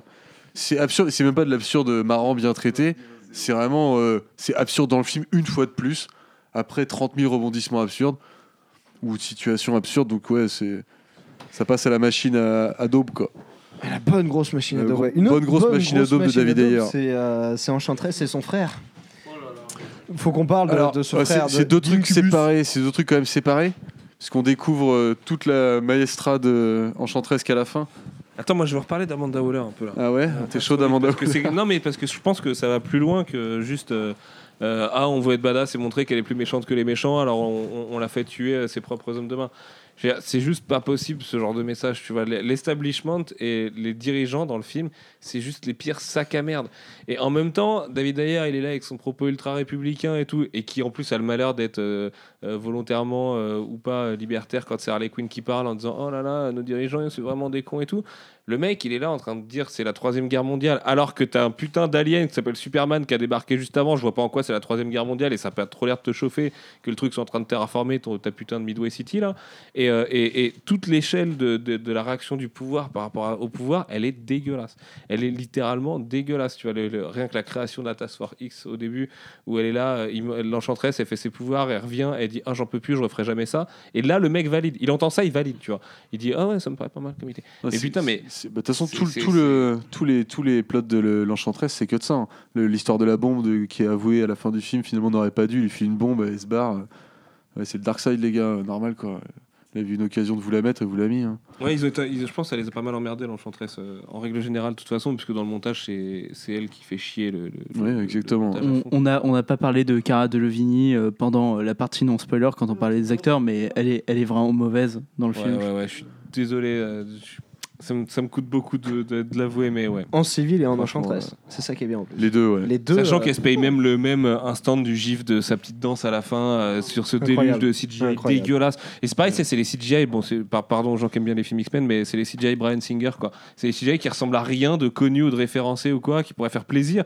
C'est même pas l'idée de, de, de, de- Il faut absolument coller aux comics. C'est- que ça va t'aider de coller aux comics. Déjà, ça te fait une référence visuelle, ça fait plaisir aux fans, ça te donne un- une vraie direction artistique et des, réflé- enfin, des pistes de, de réflexion sur la cohérence de tes pouvoirs et Mais tout. surtout que Et là, t'as le ça- déluge ça de devient de est l'eau, mec, après. dégueulasse et- Le CGI L'ambiance CGI de ce plan-là devient après de l'eau dans la gueule à Will Smith, pour Mhm. aucune raison. Oui, pour euh, aucune raison. ouais. De- Dans un de- ralenti qui est digne du ralenti de Fantastic Four. euh, de, de- De, de toute façon, euh, sur la fin du film, donc quand on a cette danse ridicule de Cara Delevingne en enchantresse euh, devant euh, son petit portail, en fait, on en est à un stade du film où on s'est rendu compte que tous les persos féminins allaient finir sur une barre de pole dance.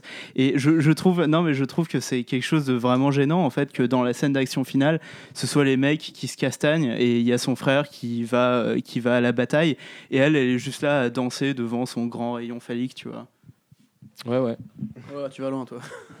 Non, mais c'est vrai que ça fait partie de, de- de- de- des gros problèmes du film et de son imagerie. Ouais. On parle de son frère, justement, Incubus? Ouais, alors le- la menace mystique et Ah, quand même, antique. sur, euh, sur l'Enchantress, on peut parler de sa relation avec Rick Flag aussi. Ah oui. C'est Oui. quand même super intéressant Ouais. dans la mesure où c'est un des gros problèmes du film, où- notamment la scène où elle prend sa forme finale, qui est dans le premier tiers du film, qui est d'ailleurs la conclusion du premier tiers du film.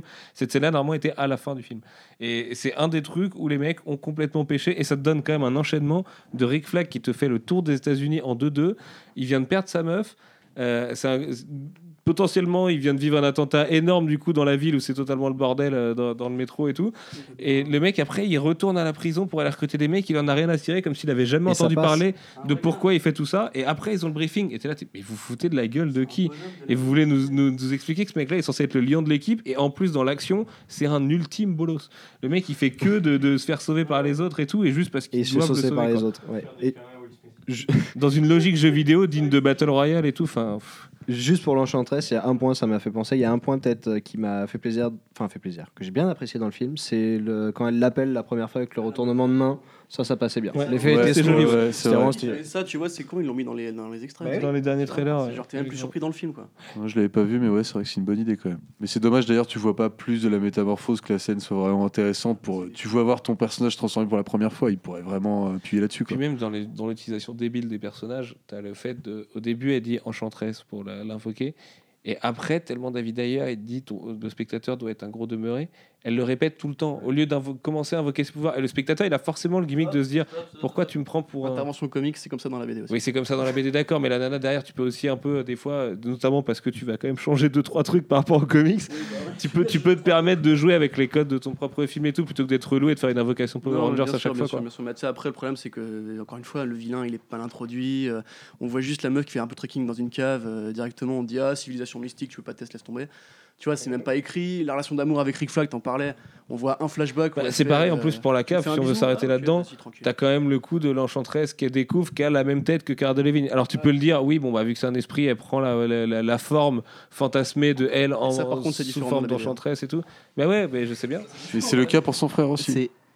Finalement, le, problème qu'il y a dans tout ça, et, ça, on ne pourra pas passer euh, non plus tout le podcast à le répéter, mais c'est que les personnages sont pas du tout écrits, et voilà, ça va pas énormément plus loin dans l'analyse. Euh, ils- Bah non, ils- tellement ils- ils que ont- Will ont- Smith il conseille quand Voilà. même à Rick Flag à Voilà. la fin quand il retrouve sa nana, il lui dit lui mets-lui une claque sur le cul. Voilà, c'est là, mais on en est là dans le film quoi. Non, mais on en la- est là, la- beau fric la quoi. misogynie- Mec, c'est Camping 4 que t'es en train de me faire là. La misogynie et le racisme ordinaire, Tu fais dire ça à Will. Smith. On, aura le temps d'en parler un petit peu après. Mais ce que, ce que je disais juste, c'est que les, personnages n'ont pas le temps de se développer. Euh, Clara, Cara Delevingne, elle n'a pas vraiment d'origine story, elle a juste un flash dans un montage. Et ce qui fait que euh, le, le vilain n'a jamais aucune conséquence. On n'est on n'est jamais attaché à sa forme humaine. Donc on n'en a rien à foutre qu'elle se. Alors que c'est un vilain qui, quand même, on t'explique, notamment dans la scène post-générique, et du level Aquaman et tout. Le twist du film étant que El Diablo est en fait Diablo et le mec lui aussi est un dieu. Enfin, un dieu. En fait, tu comprends comme certains étaient vénérés dans les temps anciens et qui sont à l'échelle d'Aquaman, du coup, eux aussi étaient des, des- des formes de dieux. Donc, tu as un combat quand même de, de, de, de dingue, de forme de. Enfin, de, créatures divines, quoi. De chez DC, tu aurais pu faire ça avec les New Gods, par exemple, parce que tu avais du matos pour le faire. Là, tu fais ça dans un vulgaire dé- déluge de CGI où le feu affronte euh, le- le- les ténèbres. Et, euh, et c'est super dommage parce que enfin, l'univers d'ici, tu as envie d'y croire aussi dans ce qu'ils font au cinéma. Faites-moi le truc où vous appelez ça des méta-humains et des machins. Euh, partez dans vos délires de. Il y avait des dieux avant et tout. Mais par contre, respectez-vous derrière parce que. Enfin, là, ça marche pas, tu vois. Le, le- le- twist sur Diablo, il est juste absolument risible quand le personnage avant était juste une caution méta qui te faisait rire jaune, quoi. Manu, tu veux ajouter un truc Oui, Cor- non, Cor- Corentin insistait pour que je parle de, de Katana aussi quand on, on parlait de flashback euh, inconsistant. Puisque Katana est quand même introduite avec une scène de combat euh, où elle bute juste des mecs et on comprend que son mari est mort et qu'elle est vénère. Et après, elle a le droit. Même la- Daredevil, avec ses moyens de série télé, avait mieux fait quand Scott Glenn euh, défonce des Yakuza euh, dans son intro saison 1. là. Et après, elle a le droit à la meilleure exposition du monde quand euh, elle parle à son mari, dans son, dans, à l'âme de son mari dans son épée, et que t'as as Rick Flag qui commente en disant son mari a été tué avec cette épée. Du coup, son âme est dedans. Euh, Du coup, elle lui parle. Et pourquoi elle se met à pleurer Elle est en pleine mission, elle doit pas Et ça, craquer là, ça la meuf, c'est une guerrière. Ça quoi. intervient 3 quarts d'heure après qu'on Mais mec, c'est une agente de l'Argus, qui est une association américaine. Elle parle pas un mot d'anglais. Elle veut parler Et avec personne. Elle s'en bat c'est genre, euh, tout le temps. Elle est triste. Avant, Et en plus, c'est une gentille une super héroïne, mais qui est pas recensée rien. Elle est là tranquille, elle est avec Rick Flag, donc bon, bah on sait pas trop ce que c'est vraiment son avant, alignement, mais avant de se lancer dans un combat, elle gueule des trucs en japonais non sous-titrés, tu vois. Genre, c'est vraiment juste la caution asiatique pour faire style. Regardez, ça ressemble à un manga. Euh, on parle de Diablo, messieurs Les sous-titres avec la police d'écriture. Diablo, Ah oui, quand même, moi, ne pas oublier chaud. le fait que dans bon bah tant qu'on est à recenser les, les conneries sexistes et machistes de David Ayer, le mec à un moment donné, je sais pas si je commence par la, le moment où il se fait pépon euh, devant ses enfants. Ouais, si, c'est pas mal ça. Bon, déjà, le mec, dans les fantasmes de leur vie rêvée que l'enchanteresse leur projette, euh, sa femme euh, revient à côté de ses gosses pas couchés à quatre Qui l'a pattes. tué, qui l'a tué dans un Sa incendie. femme qui l'a avec son- tué et il a buté avec, Avec les ses gamins. gosses, on nous l'apprend plus tôt. Il a avec ses tué gosses, tout le monde dans la Et, maison euh, sûrement aussi. En position prêt à le pépon, en disant je vais coucher les gamins, j'ai bien de pépon, dans une maison qui est typique de la maison du latino à Los Angeles et tout, parce que c'est pareil, on va pas qu'on qu'on se fâche, il y a trop de différences. Et quand il fait des petites flammes dans sa main, il- le mec matérialise sa femme, enfin, ou en tout cas une, C'est- une nana ce qui que- fait. ce qu'on euh, ce qu'on du lap pourrait dance, quoi. dire, ce qu'on pourrait dire sur euh, l'introduction euh, de la backstory du personnage de Diablo, c'est que c'est vraiment le moment où le film verse, à mon avis, dans le total nanar et que si tu bois devant, t'es mort de rire. Euh, Ayer reprend le poncif euh, du soldat qui est parti à la guerre et qui regarde sa femme sur un médaillon, sauf que lui, il voit sa femme dans ses mains et elle danse, elle fait du pole dance, et lui monte son cul alors qu'elle est morte. Il Et, l'étouffe. euh, et, et le, le premier flashback où Alors qu'il l'a buté. la- Ouais, ouais, il l'a retue. la première scène où on voit sa femme en chair et en os dans son flashback, premier truc qu'il fait, c'est qu'il lui tape le cul. Ouais, ouais. Et on peut aussi noter le fait que quand il se transforme en dieu à la fin, donc en Diablo, là, euh, il va donc, parce que vous savez, il y a une typo particulière quand les dieux ils Très, se très parlent moche. Entre eux avec leur langue elfique là. Et euh, du coup, lui il se met à parler leur langue, sauf que la première, enfin la deuxième fois, il parle effectivement la langue, mais la première, il parle espagnol et il place un gros cabron et on te sous-titre ça comme si c'était des paroles divines, sous prétexte que le mec parle avec une voix un peu grave parce qu'il est- il s'est transformé en dieu et tout. Et là, t'es, quel est le degré de connerie des gens qui font ce film, putain?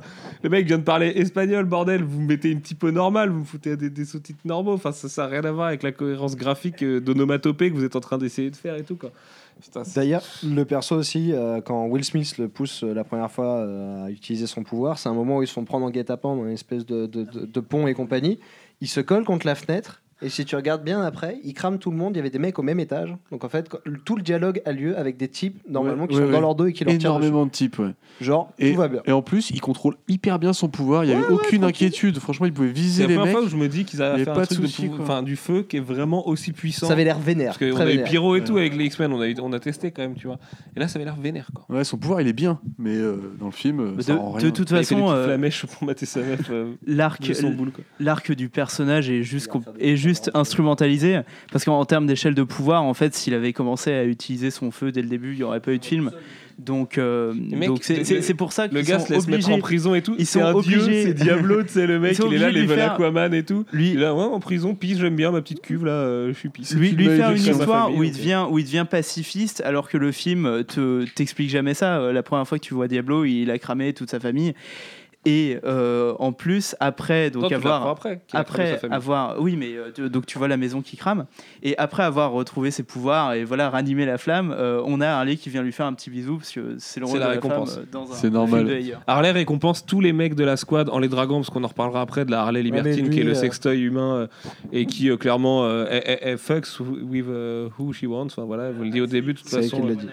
Elle, annonce la couleur directe, quoi, mais effectivement, c'est la petite caution, euh, bisous. euh, Boomerang, il y a le droit aussi, ça me fait une parfaite transition. Juste sur le, le El Diablo, euh, dans les TV spots de présentation des personnages, il y avait toute une scène où il s'énerve réellement dans la cuve, qui a complètement été coupée, où, euh, Ah oui, où ils le sortent de l'eau normalement, et c'est quand les- ils leur mettent les espèces de nanobombes là, où il s'énerve vraiment, et c'est plein de plans comme ça qui ont été virés, alors que ça aurait eu une vraie cohérence en plus pour le perso, donc c'est quand même très gênant.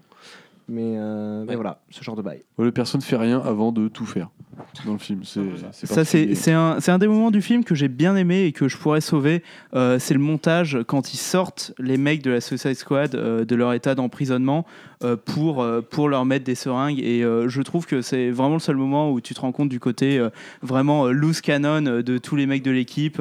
Genre, si tu les sors de l'emprisonnement, ils vont essayer de buter tout le monde et tu les vois à différents niveaux de réussite. Et à je trouve que c'est assez réussi, C'est c'est vrai que rigolo. peut-être le, le montage Ça rend le plus efficace attachante. du film, mais à la fois c'était le passage obligé, donc c'est quand même emmerdant aussi que le passage obligé soit le moment que tu retiens. Mais après, tu parlais tout à l'heure des de technique, puissance. quoi. Moi, je trouve ça rigolo quand même qu'il y a un mec comme El Diablo qui. euh, bah voilà, c'est un dieu, quoi. Clairement, il manifeste du feu à volonté, il fait les formes qu'il veut, les lettres qu'il veut, etc. À côté, tu mets quoi? Tu mets Harley Quinn. Elle a quoi? Elle a une batte. Voilà, c'est. Je sais pas, il y a peut-être un problème de. Même pas le marteau me dit. Ouais, mais ça, mais tout le monde a envie de le gérer. Tu vois, chez Marvel, il se prouve que tu Ouais, peux le gérer, mais ce non, Station bah non, tu mets pas un mec, aussi fort. Tu vois, normalement, El Diablo, euh, il est pas illimité son feu. Tu vois, normalement, ça crame ce tatouage.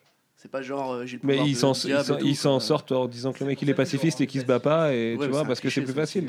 Non, mais c'est pour s'en sortir, parce ce que à la technique, sinon c'est est ingérable. Euh, on parle de boomerang, messieurs, et on parle de ce boomerang téléguidé label Arkham. Oh oui, le boomerang drone qui peut faire du, stationnaire. On a, on supputé- labellisé Samsung. on a supputé qu'il y avait peut-être une galus cam dessus. Une petite poule. Pour que ça tienne droit, tu vois. C'était la, la- tu parles de la vidéo la Ouais, ouais, poule, ouais. Oh merde. La, ga- ça, la mais- galus cam, mec. Non, mais c'est pas possible cette histoire. Quand tu lances un boomerang, imaginez chez vous un, de mettre une GoPro sur un boomerang et ensuite lancer le boomerang. Récupérer la GoPro, regarder le résultat. Non, mais c'est un boomerang ultra high-tech, tu vois, il a GoPro intégré. Non, mais il a rien dessus, on voit qu'il a rien. Il peut le gérer avec son iPhone et tout, PPA. Killer app, ils ont dit Samsung, dans la blague. Samsung, euh, placement de produit à fond. À fond. Mais euh, ouais, non, sinon, d'un point de vue général, le perso est pas. C'est un cliché, quoi. C'est un gros cliché. Il est forcé en plus avec le marketing, le délire de la licorne. Voilà. Mais. euh, Tant qu'on est sur euh, les casseroles, on peut aussi parler de Killer Croc qui mettent des boules Ah, euh, putain. sur MTV. Ah ouais, ouais. Il mate des boules, il a un, pour... il a un pouvoir qui est quasiment pas utilisé. Enfin, il met des, il met Non, des il sert à droites, que dalle dans il film. sert à rien. euh, Il sert à rien du tout, quoi. Le mec, il- c'est la condition d'esclave totale. euh, pff, il a accepté, Ouais, c'est comme ça, quoi. En plus, ils te disent, au début, il était humain. Après, euh, du coup, comme il avait une apparence de bête, on l'a traité comme une bête. Mais le mec, ça va, du coup, il se devenu Oui. une bête. Oui, ça, c'est- ça va pour lui. on lui demande ce qu'il a fait, et il sait pas trop quoi dire. Il dit, Non. bah, je suis juste moche. C'est moi qui ai demandé à être ici en plus. Je me suis habitué à être le plus vilain, donc euh, tranquille. Donnez-moi de la viande crue, ça ira. Allez. C'est vrai que le mec, plutôt que de s'emballer contre le système, il dit non, euh, it's fine. euh, bah, si je peux servir un truc, euh, moi je suis moche, mais Ça j'aime passe. bien. euh, petit Il veut, il veut une télé et MTV par contre. Il veut le câble. Il veut mater des boules au maximum. Le maximum de boules. Euh, on a parlé du coup du briefing des officiels. euh, on se garde les, les, les parties sur les caméos tout à l'heure. Euh, ouais, la chute d'Harley de l'hélico aussi dans le genre fort accord qui pue. euh, Ah, c'est terrible ça. c'était vraiment terrible parce que ça faisait très réel le caméléon quoi. Euh, Le clown. Il y a eu le clown, ouais. Il y a eu le dialogue euh, qui était effectivement aussi incohérent de Boomerang qui dit à Harley à chaque fois que tu ouvres la gueule, ça fout le bordel, mais en même temps, elle a jamais foutu le bordel dans le film avant ça. Donc, euh, même si on comprend que c'est avec le caractère euh, chaotique du perso, enfin, il y a un petit, petit problème. Il y a si ce bijou de montage parce que c'était sûr que la scène était au début du film dans l'origin story d'Harley Quinn où la nana se tape un point de côté façon le mulot dans Matrix. Je m'arrête dans le dans le dans, dans l'escalier, Petit je regarde vertige. face cam. Ah putain, ça me fatigue. Et là, boum, on plonge dans le flashback de la cuve. Et t'es là, t'es mais comment vous avez prévu de raconter votre film, les mecs. C'est impossible de comprendre euh, son origin story si elle, est, si elle a déjà été brainwash euh, par le Joker à ce moment-là ou pas. Du coup, en plus, ça fait double origine. Enfin, au moins, euh, dans, dans, dans, dans l'intention, tu vois, ça fait double origin story. Et du coup, c'est complètement Bah, abscon. déjà, Enfin, c'est con parce que tu vois en fait qu'il a, il a la torture sur la table avant en fait. Donc tu te dis, bon bah voilà, elle devient la queen après ça en fait. Mais en fait, non, c'est-à-dire que tu te mets la torture où il lui dit, je vais te faire du mal, je vais te faire euh, bad, bad, bad, machin là. Et après, tu remets une scène où elle est déjà. la, la- la- la- la torture te fait justifier le fait qu'elle devient folle dans son comportement. Pourtant, quand elle saute dans la cuve et tout, elle paraît déjà folle, mais elle n'a Oui. pas l'air d'avoir mais attends, été. mais sur, sur euh, la table, elle dit déjà Mr. J, etc. Tu vois, donc elle est déjà un peu tarée, quoi. Enfin, je te dis, en fait, t'as triple origine, quoi. C'est Ouais. le bisou au début, la chaise électrique et après le- la cuve, quoi. Mais on a compris, les gars. on a compris. La Queen, quoi. Je, je connais l'histoire, merci, c'est bon.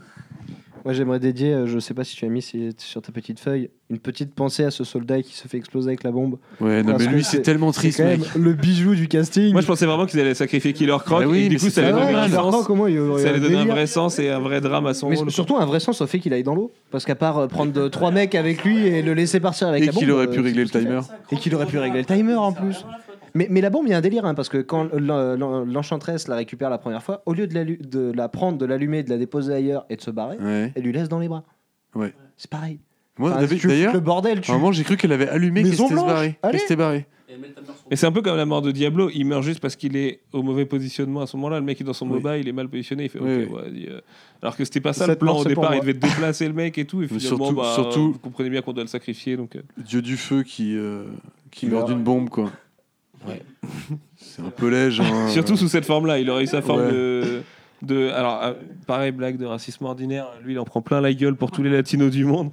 En mode, tiens, tu vas bouffer ton gros burrito, espèce, Il y a que de ça. Il y a ça. un infâme geôlier jamais châtié. Ah oui, Oui. de Will Ouais. Smith, tu veux dire. Oui, bah de tous un peu. De tous ceux qui sont sur la même base. Là. Ah, c'est lui le burrito aussi. et c'est lui avec Margot. Robbie aussi. Enfin, c'est un des deux est infâme qui- avec tout le monde en fait. Oui. Mhm. C'est l'infâme geôlier. Qui aurait pu prendre une balle de Will Smith, qui aurait pu retomber de manière très stylée parce que c'était Deadshot. Mais en fait, non, il va pas tuer les gens. Non, pas il va trop. jamais être euh, méchant. Jamais. Il tue des Euh, ninja crapauds. On parle de Téhéran et de Troisième Guerre mondiale. Bon, on en a parlé tout à l'heure. Encore une fois, la paranoïa, euh, George va W. euh, qui, qui fait plaisir. Euh, on peut parler de, du costume classique d'Harley, si, bah, la fameuse scène que tu mentionnais tout à l'heure, Corentin. Moi, je trouve que c'est le plus beau plan du film quand ils font la recréation de la couverture d'Alex Ross. Déjà parce que ça confirme que le costume classique, ça pouvait marcher. Parce que je trouve que le Joker est beau à ce moment-là. Et euh, parce que juste, ils ont vraiment recréé la cover. Et du coup, ça rend le reste encore plus absurde, en fait. Parce qu'ils te donnent pendant une seconde le truc où ils disent Ouais, on savait qu'on pouvait le faire, en fait. Sachant que le Joker réutilise ce costume, mais Harley, elle, elle s'en branle et elle prend son, son petit panty euh, qui va bien. Perso, je te dis, je trouve ça. euh, Bon, déjà, toi, t'aimes bien. Moi, je trouve ça vraiment affreux dans la réal. On dirait vraiment une scène de Sin City qui s'est perdue là au hasard. Euh, mais surtout, en fait, je te dis. C'est vrai que ça- flotte un peu, mais en même temps, la scène est un peu éthérée Ouais, non, aussi. mais Tu je- vois, ça glisse, il y a un petit. L'intention, elle est belle, tout, comprends bien le truc, mais si tu veux, euh, c'est tellement incohérent avec ce que Joker et Harley sont ensuite, tu vois, genre, tu tu est-ce pas sont valser, quoi, avant tu vois, aussi, genre, quoi. s'il danse, bah, lui fait un, une lap dance et il lui met des mots au cul, enfin, je sais pas, c'est un truc plus cohérent, tu vois. Euh, mais surtout, tu mets pas ça dans un film qui après trahit tout le reste du truc, quoi. C'est gentil de vouloir faire rendre des hommages, mais dans ce cas-là, tu rends un hommage sérieux en faisant un vrai personnage, tu vois. Enfin, je sais pas, non je- C'est moi, peut-être, tu me dis non, c'est- Non, mais ce que je te dis aussi, c'est que moi aussi, je trouve ça absurde. Après, voilà, ils peuvent le donner pour les fans, euh, ils ont toujours le mérite de l'avoir donné, et puis on aurait eu un bout du C'est costume comme quand tu sors le costume sais, du, du coffre, quoi. Tu, Mhm. tu te dis, bon, c'est un easter egg, quoi. Et après, bah, elle se met à poil et tout le monde est content. Mais c'est cool, parce que moi, on l'a vu. Justement, ouais, ce plan à poil, qu'est-ce que c'est que ce plan? Bah, c'est le plan qu'on que avait c'est vu dans le trailer et tout. Mais c'est, C'est bah, c'est très bien, tu me fais la C'est transition forcé. au prochain C'est sujet. pour rigoler. C'est pour faire rigoler tout le monde. pense que quoi. c'est un sujet qui est, 14 qui est ans. pour le coup ça. Le, le film a beau être a beau être terriblement con, ça reste un film qui a une énorme portée et tout. Et bon, le discours politique parano, euh, autant tu peux l'accepter parce qu'Hollywood nous a rodé à ça. Mais par contre, le le, traitement de la le- femme, la- ouais. la- le- le traitement de la femme, c'est juste moyenâgeux et c'est pas possible. Euh, Harley, c'est juste la pute de service dans le film, que ce soit au sein de la squad ou dans sa relation avec le Joker, où clairement on te montre que dans le service civil, quand elle est à Gotham et qu'elle fait ses, ses petits, euh, enfin que lui il fait ses, ses petits deals au fond avec euh, avec Common là, et euh, enfin Tattooman, et que elle en fait elle peut, euh, enfin lui il peut la prêter à n'importe qui et que de toute façon elle est là en train de danser, et qu'en même temps ça le vénère à la fois mais ça l'excite et que c'est ça son côté un peu edgy au Joker. Enfin mec c'est le côté edgy d'un ado qui a 17 ans qui se demande comment les femmes ça réfléchit, tu vois. Enfin j'ai vraiment l'impression que Dans que- ce film, les femmes ne réfléchissent pas. hein. Il y en a une qui pleure son mari et l'autre qui est une pute. Alors, c'est- Ah, mais c'est- c'est vraiment scandaleux. hein. Enfin, Tu sais, ça revient à BVS et le coup de Ben Affleck, il baise, une meuf sans visage et tout. Je suis désolé, je sais que j'ai énervé des gens quand j'étais dans le podcast la dernière fois, mais faut pas que Warner parte dans ce traitement-là de la femme. C'est hyper dangereux. Harley Quinn, moi je pensais que le défi, tu vois, ce que Benji disait tout à l'heure, une des plus belles périodes de Suicide Squad, c'est quand on se demandait ce qu'ils allaient faire. Et pour moi, c'était évident qu'ils oseraient pas être sexistes parce que tu pouvais pas faire Harley Quinn en étant sexiste en fait. C'est trop casse-gueule. Wonder Woman, tu peux faire un film solo et tout. S'en fout, c'est une guerrière Amazon. Donc la nana, tu vas toujours pouvoir justifier base, façon. ton comportement derrière. Que là, c'est injustifiable ce qu'ils font du perso d'Harley voilà, Quinn. tu Putain, vois, genre, tu parlais de- elle a été créée pour l'inverse de ça, bordel de merde. Tu Quoi. parlais de Oui. la, de la meuf dans le lit de Bruce Wayne, tu vois, moi personnellement ça me choque pas qu'elle ait pas de visage, on en a déjà parlé tout à l'heure, mais là en l'occurrence la scène de danse de Harley, enfin je veux dire, même en cherche, mais tu vois même les mecs qui sont ouverts C'est gratuit et au sein du film, elle est gratuite, tu vois. gratuit, donc, euh, c'est Mais même avec Will Smith, la relation malsaine qu'elle a avec Will Smith quand elle lui dit C'est mon ami et tout avec. euh, se- Tu sais, t'es là, enfin avec le, ils, ont fait le film ensemble l'année dernière, un Warner et Warner remet les deux au centre du film et tout. Et en plus, il faut qu'Harley elle aille dragouiller Will Smith parce que c'est une autre star du film. T'es là, t'es- c'est malsain les mecs. Harley, c'est une femme forte que vous le voyez ou non. Elle est, elle est juste amoureuse du mauvais gars. Et c'est ce qui est beau chez elle, tu vois. Mais et elle, est tarée, elle est marrante et normalement elle a des dialogues mitraillettes, elle est cynique et tout. Il y a plus rien de tout ça. C'est c'est c'est la pute de service et c'est impossible de faire ça en 2016 les mecs. De, de toute façon, il y a un très gros problème, de toute façon, dans le traitement général qu'a Ayer euh, des relations et, euh, et sa relation avec les femmes en général. Parce qu'on a, on a vraiment l'impression qu'il a écrit son script en se touchant, en fait. hein. C'est euh, tous les plans où il y a Harley, c'est des plans où elle allume des mecs, ou alors où des mecs lui mettent le boule. Il y a littéralement des plans dans ce film où des personnages du film lui mettent le boule et c'est resté au final cut. Et euh, tu vois, on se disait avec Corentin, si tu bois à chaque fois qu'un perso euh, dans Suicide Squad met le boule de Margot Robbie, t'es bourré à la fin. Euh, et, surtout, le, très gros problème, à mon sens, c'est de reprendre euh, une imagerie euh, classique sur certains plans pour finalement la pervertir totalement. Par exemple, là où beaucoup de monde avait espéré et beaucoup de monde avait dit Regardez le film, il sera sûrement bien, c'était parce qu'on avait ce plan hommage à Mad Love où on, les voit de profil sur leur table et il y a Arlene, Quinzel qui est euh, dans, son statut de psychiatre qui, euh, qui, fait, euh, qui fait ses interrogatoires euh, au Joker et, qui, et on se disait en voyant le trailer bon bah ils vont tomber amoureux lentement euh, à ce moment-là et du coup ça va justifier les deux personnages à la fois euh, le Joker un peu différent parce que c'est un Joker euh, amoureux c'est un Joker qui a une copine c'est quelque chose qu'on a vu dans le cartoon qu'on n'a pas encore vu dans les films où il était un loup solitaire et ça va surtout justifier le personnage d'Harley Quinn sa folie son attachement au personnage. Là déjà ce plan là il est charcuté parce qu'on met euh, des euh, montages de mauvais goût euh, où l'image se distord, devient violette, et en fait on s'intéresse pas du tout à la scène. En plus c'est une voix off qui nous l'explique. Elle est tombée amoureuse du Joker, et hop, on passe à autre chose. Mais on peut imaginer que c'est pareil dans le premier cut, s'il y avait une scène de dialogue, à- tu vois. Enfin, voilà. pas imaginer le truc autrement Et en fait. tout comme Rick Flag et l'Enchantress qui ont cette relation, elles sont juste instrumentalisées. C'est c'est vraiment des instruments du scénario. Et euh, je trouve ça très dommage euh, que la première apparition euh, d'Harley Quinn à l'écran soit à ce point-là fautive. C'est-à-dire que euh, dans, dans BVS, en fait, j'étais pas. euh, j'ai- j'ai- j'ai- Je vais, je vais- j'avais- je vais ouais. te couper, mais je- c'est même pire que ça. Elle est jusqu'au boutiste par rapport à ce qu'ils ont fait du personnage depuis Oui, quelques ça, années, où ils l'ont fait évoluer. Voilà. Là, Et- c'est vraiment le dernier degré de ce que tu pouvais faire, où elle est ouvertement libertine et tout. Et les mecs, c'est dangereux parce que ce sera le modèle d'aucune gamine et tout. C'est- Ça va être le modèle de, de- sûrement d'ado un peu en rébellion et tout. Tu vois, très bien pour eux. hein. Ça peut, les nanas sexy, encore une fois, ont le droit d'exister, mais Bien sûr. pas, pas, Mais pas en le- tant que, que, qu'un- enfin, que- qu'objet sexuel, parce que c'est, elle, Voilà. elle est juste objectifiée le film à ne peut pas 100%, poser ce débat. à 100 Euh, putain de pourcents. quoi. Le, le- le film ne s'intéresse pas au personnage, donc on, on ne peut même pas avoir ce débat en sortant du film. On peut même pas avoir un débat intelligent, cohérent, parce que euh, David Ayer nous prouve à, à combien de moments qu'il est sexiste. Donc ce débat n'existe pas. Et ce, là où je voulais en venir avec Batman, parce que dans BVS, euh, Batman, il est dans le, le pire de son interprétation, euh, Arkham Asylum, euh, ou tout ce qu'on a pu voir après, où les gens se disent, bah Batman, il est censé être badass, donc il va buter tout le monde. Et Là où ça m'a pas tant que ça dérangé, c'est que c'est quand même une, c'est une des énièmes interprétations de Batman qu'on a eu à l'écran, qu'on a eu au grand public. Là, euh, Harley Quinn, c'est la première qu'on offre au cinéma sur le grand écran. C'est Margot Robbie, c'est une grande actrice ou en tout cas elle a beaucoup de charisme. Non mais non non mais pas Non, une grande c'est une actrice. actrice qui en à fond, quoi. C'est pas- cas, voilà, pas encore une grande Non, non, actrice, mais elle, elle- voilà. si elle, continue d'enchaîner les merdes comme Tarzan et. Suicide Squad en un mois, je vais te dire. elle- que- elle a du buzz, elle a du buzz, elle a du charisme, elle a un visage que les gens reconnaissent dans le grand public. Donc en fait, on offrait à Harley Quinn une entrée sur le tapis rouge, et au final, le film se plante totalement sur ce qu'est le personnage. Et je pense que quand on sort du film et qu'on connaît pas le personnage euh, par euh, Paul Dini, par le cartoon, on se demande mais quel est l'intérêt d'Harley Quinn? C'est juste l'habillage du Joker. Et pourquoi? Et on revient. Non, parce qu'elle est charismatique quand même, parce qu'elle a tellement de, de, de, On- de- de on va- temps à l'écran que je suis sûr que tu peux la trouver cool quand oui, même. mais a- après, Le après, problème, c'est que c'était un vecteur, jeu Harley Ar- Quinn, c'est que- et on va se dire oui, c'est vraiment juste son du Joker. mais son boulot à. David Ayer, c'était d'amener au grand public une Harley Quinn qui était intelligente. Moi, je suis sûr que les gens vont pouvoir kiffer Harley Quinn s'ils prennent le film comme un truc ultra popcorn où tu poses ton cerveau, parce qu'ils connaissent pas le personnage de base. Et du coup, bah, si tu la prends comme ça, d'accord. Le problème, c'est qu'Harley Quinn, par son existence et sa création même, elle a une importance dans la pop culture, tu vois. Ça a été un, un vrai putain de modèle pour les, pour les, les filles nerds de- de- depuis les années 90. C'est comme ça. Et c'était moins facile que maintenant, tu vois. Et limite, moi, j'étais content pendant un an de voir des cosplays de, de, de Margot Robbie. Euh, Je me dis, bon, bah, c'est un peu vulgos et tout, mais je sais pas si les gens peuvent s'identifier à un perso qui est fou et qui peut être amoureux du Joker et qui donc se pose les questions, qui vient demander pourquoi le Joker, c'est les deux faces d'une même pièce avec Batman, qui est fou, machin. Là, on en est à ce que. Et bon, on va en parler, c'est peut-être nous qui sommes parano, mais à ce que Batman lui roule une petite galoche, vitef, bien tef, quand, même, il, oui. quand, quand il Non, la sauve. Il lui met une pêche Et- et après il lui roule une galoche. Ouais, non, mais voilà, la, la- la- la nana, elle est assommée et tout.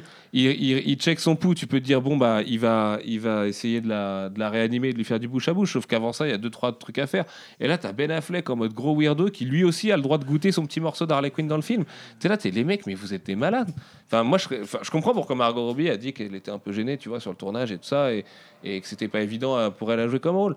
Putain, euh, évidemment que c'est une des plus belles femmes du monde, je pense que, et qu'elle est super sexy et que t'as le droit de mater une actrice sexy et tout, c'est encore pas interdit. Ouais, voilà, ça, je serais mais, d'accord. mais, mais si une actrice est sexy, enfin, ça n'a rien à voir avec la façon dont son rôle est écrit. est- Tu peux écrire un rôle parce qu'elle est bonne, tu vois, Ce et c'est exactement fait, ce qu'il tu fait. regardes Mad Love, alors dedans, effectivement, Harley est vaguement sexualisée, mais comme une gamine. Tu vois, Même qui- pas Mad Love, tu vois, même juste Non, la mais attends, gestion. juste- juste- Même la Harley de Arkham, elle paraît bien à côté de ça. Ah oui, oui, Parce que dans. Arkham, elle est juste amoureuse du Joker. tu Elle est slut dans sa façon de s'habiller, mais elle est juste amoureuse du Joker, tu vois. euh, quand il a créé l'origine, donc le père de Harley Quinn, tu vois, qui lui justement est plutôt ouvert aux nouvelles interprétations.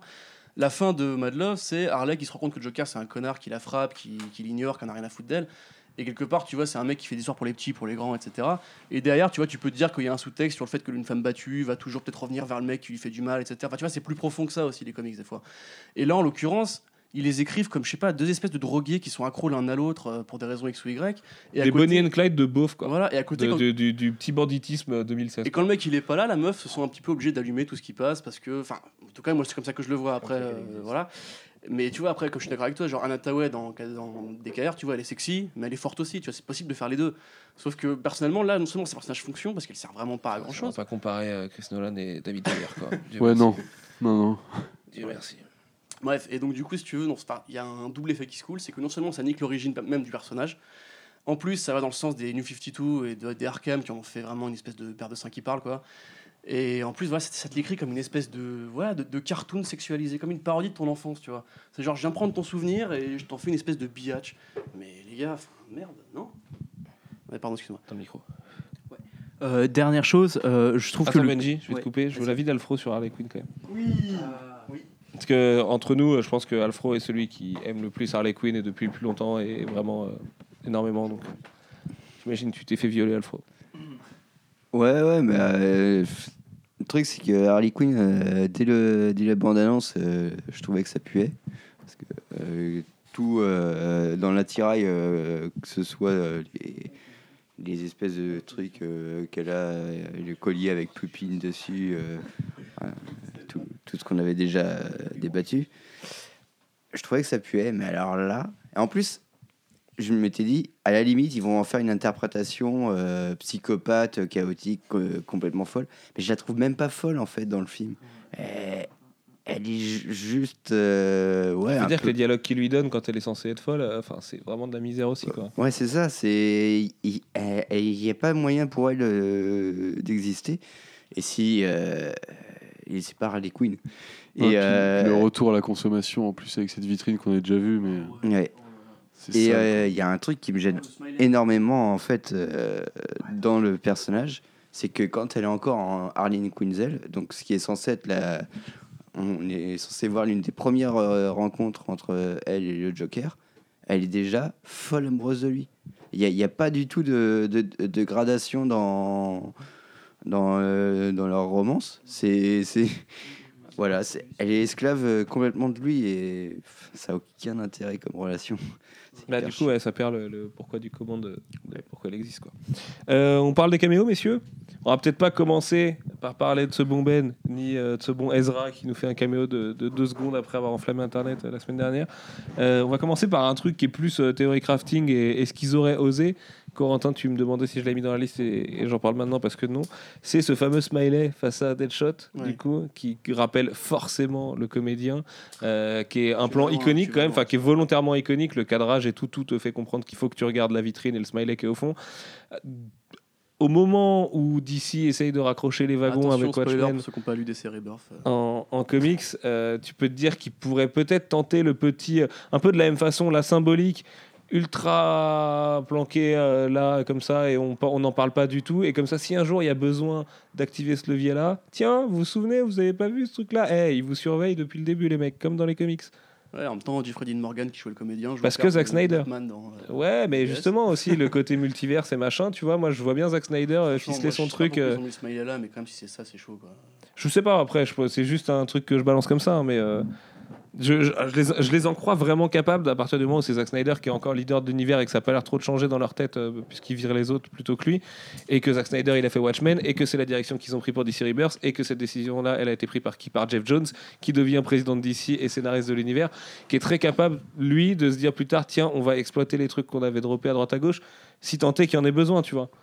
Mais mec, tu, vois, tu, tu fais une théorie là qui me fait penser à celle de Jason Todd et Joker en fait. C'est que, ouais, en fait, ce serait pas forcément déconnant si tu. Bah, je pense les- les- les plutôt que là, c'est la petite soupape qui se sont glissées, tu vois. Ouais, Genre, euh, en- parce que c'est facile à faire en production ouais, ouais. quand même, enfin, tu Mais vois. euh, honnêtement, franchement, je pense que tu sais, on met surtout en de ouf à des mecs qui savent à peine écrire un film. Franchement, en vrai, c'est juste là pour le clin d'œil quoi. Tu vas encore être déçu.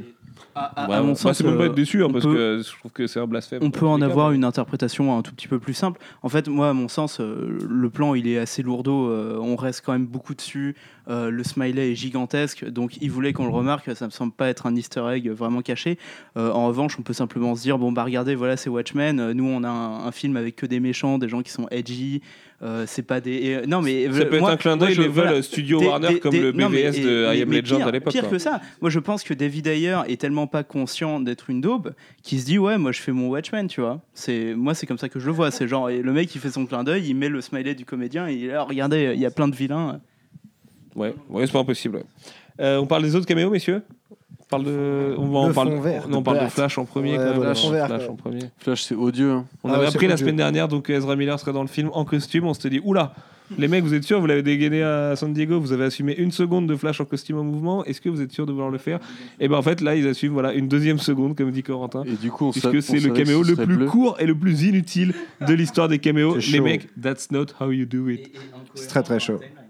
Et incohérent dans la timeline, oui, on peut parler du coup maintenant. euh, Enfin, incohérent, on sait pas, mais. Ah non, il est en solo. Non, mais, mais du coup, du ça coup- pose une vraie question sur quand il a le costume quoi. Exactement. C'est la, vraie question, c'est comment et quand est- est-ce qu'il crée le costume, puisqu'on le découvre dans BVS en civil, dans, quand il va chercher du lait là, dans, chez son épicier. Et on peut se dire qu'il a peut-être son costume à ce moment-là, mais l'autre Flash il est chez du lui futur, dans donc, le. euh, Il le regarde chez lui à un moment, euh, Bruce Wayne dans le. non, mais c'est le Flash du futur, ça. Parce qu'il a une, il a une, euh, une armure du futur. Mais tu parles du, sinon, euh, Jay, tu parles du footage. Je parle du teaser de. Just- du footage de Ah oui, et du coup, ouais. voilà, la question que ça pose, c'est dans le de teaser de Justice League, Bruce Wayne va à sa rencontre et va le recruter. Et il y a son costume à ce moment-là. Non, c'est un, un- c'est c'est plus loin Ah dans ouais. le montage teaser du. Ok. de Si, Justice si, il a son costume quand il va le recruter. Ouais, je crois. Parce hein. qu'il est exposé. Il est exposé sur un porte-manteau, genre. Ah oui Il y a une blague ouais. dessus, euh, genre, Ok. c'est pas mon costume. Alors tout va bien. Ouais, ouais, ouais. Vous, me faites, vous me faites douter, mais.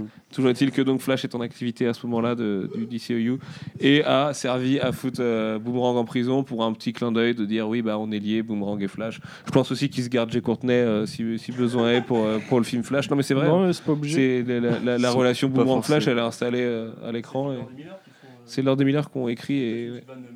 petite petite vanne méta ou un petit caméo de Jay Courtney dans le film. euh. Ouais. Manu, qu'est-ce que t'en as pensé Toi qui es notre fan de Flash attitré. Bah, j'ai trouvé ça ridicule dans le dans, l'exécution.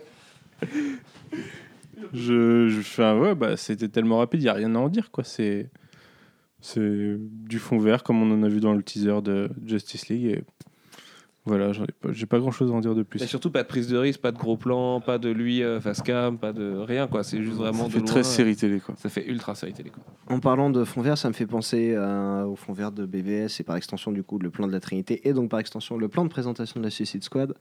On n'a pas parlé de ça. quand il marche dans la rue, tous côte à côte avec le plan. Avec Ouais, on l'a tellement vu dans les trailers que C'est chaud. Ah, c'est dur. Bah, il est plus beau que le plan de la Trinité chez Snyder. Mais il est mieux géré. Euh, tu vois. Il est mieux géré. Mais ça quand reste. même le euh, pire plan de BVS. Ça reste Voilà. dur. Ce plan, ce plan quand même de BVS, putain, on pourra en parler pendant des siècles. Euh, parlons de l'autre gros caméo, par contre, du coup. Alors j'avais lu qu'il avait autant de temps que Spider-Man dans Civil War, mais faut pas vous enflammer les mecs non plus. Prenez un chronomètre, je vous assure, c'est pas la même. hein. Euh, puisque Ben Affleck est donc là pour Deadshot et, euh, et Harley Quinn. Dans le premier cut. Peut-être dans le premier cut, si effectivement cette histoire de scène post-gène est en fait euh, une autre scène du film. Ah oui, et dans la scène post aussi, du coup, euh, dont on reparlera après. On va commencer par, euh, par les scènes qu'il a dans le film. Je, je dirais juste qu'il nous a menti euh, ailleurs. non, mais c'est vrai, il nous a menti. Parce que pendant toute la phase de promo, on nous a dit Ouais, il y aura un caméo de Batman et vous allez voir, ça va vraiment être euh, Gotham Central. Il va faire flipper, euh, il va être. Il va, être, euh, il va être menaçant et on va se rendre compte à quel point c'est une menace pour les vilains, mais en fait, il est complètement tiep. Enfin, oui, il y a déjà une scène qui est juste complètement irréelle quand il est face à la fille de Deadshot et que du coup il se retrouve face à Deadshot dans une ruelle et qu'il y a la fille entre les deux. journée encore, Et tu quoi. dis, il y a Ben Affleck qui écoute le monologue de la gamine qui est là, qui bouge pas avec sa tête de Batman d'être sérieux, c'est tout. Mais qu'est-ce que vous essayez de raconter? Et qu'effectivement l'autre scène elle est pas hyper impressionnante quoi. Il les rattrape en voiture déjà. Ouais, avec la Batmobile qui arrive, est euh, pareil, un peu à l'arrache et tout, en mode. ouais. euh, Tu sais, j'ai l'impression qu'il veut nous dire, euh, regarde, il y a la vie qui se passe comme ça dans le Ouais. DCEU. Mais en même temps, mec, enfin, je m'en suis pas rendu compte. Si tu veux, tu m'as fait un film qui était l'inverse la dernière fois où j'ai pas eu le droit de les voir justement un peu normaux. Donc là, j'ai du mal à y croire à ton Bruce Wayne qui Tout ça pour qu'il roule le une pelle à Harley Quinn. quoi. Tout ça, et le mec, voilà, galoche à petite Harley. D'ailleurs, c'est très bizarre, dans le film, on ne voit jamais la vie. C'est-à-dire qu'on voit les militaires, on voit les méchants. C'est normal, il y a deux la décors, t'as la prison et la ville en destruction. Ouais, du coup, si, il y a de la vie sur le quai du métro quand. euh, Sur le quai du métro en speed au début quand t'as Incubus, mais c'est tout. C'est tout. Genre, tu y a vois, que le quai tu du vois métro, pas la ville euh, avec des gens dehors, tu vois des, des plans d'illustration, des terrasses de café, genre En même temps, ils ont pris Midway. City, si tu veux. C'est déjà tendu. complètement une excuse pour eux de dire euh, on pouvait pas foutre ça dans une ville trop stylée de l'univers d'ici. Donc, euh, on a dit Midway City. euh, ça nous paraissait bien, ça a cassé. Ça passe. Manu, on peut parler d'un autre truc sur Bruce Wayne quand même, la- le dialogue avec euh, Amanda Waller dans la fameuse scène post-gène.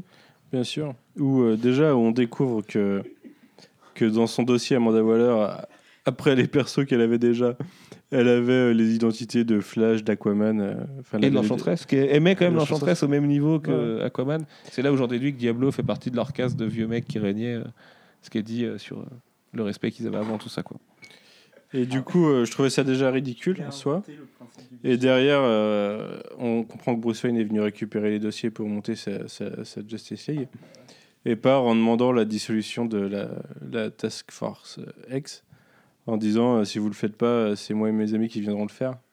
Mais il est encore en phase de recrutement, il n'a pas commencé. Donc il n'a pas encore Il a d'amis. techniquement pas les Son amis seul pote, il est mort. Et l'autre, c'est une Amazon. euh, je pense qu'elle n'est pas encore totalement impliquée dans le truc.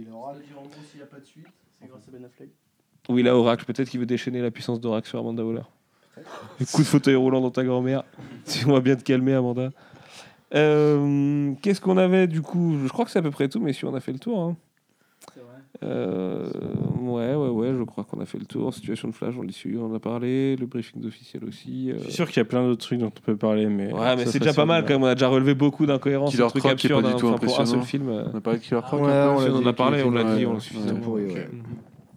Je peux juste dire un truc, alors ça c'était euh, ça a un petit peu moins convaincu les gars, mais c'est euh, un, des, un des trucs que je me suis dit en sortant de la salle, c'était que j'ai vraiment l'impression que les mecs chez DC ont voulu leur gardien de la galaxie du pauvre. Et, et du coup, c'est une chiasse immense, mais à mon sens, il y a énormément de similitudes.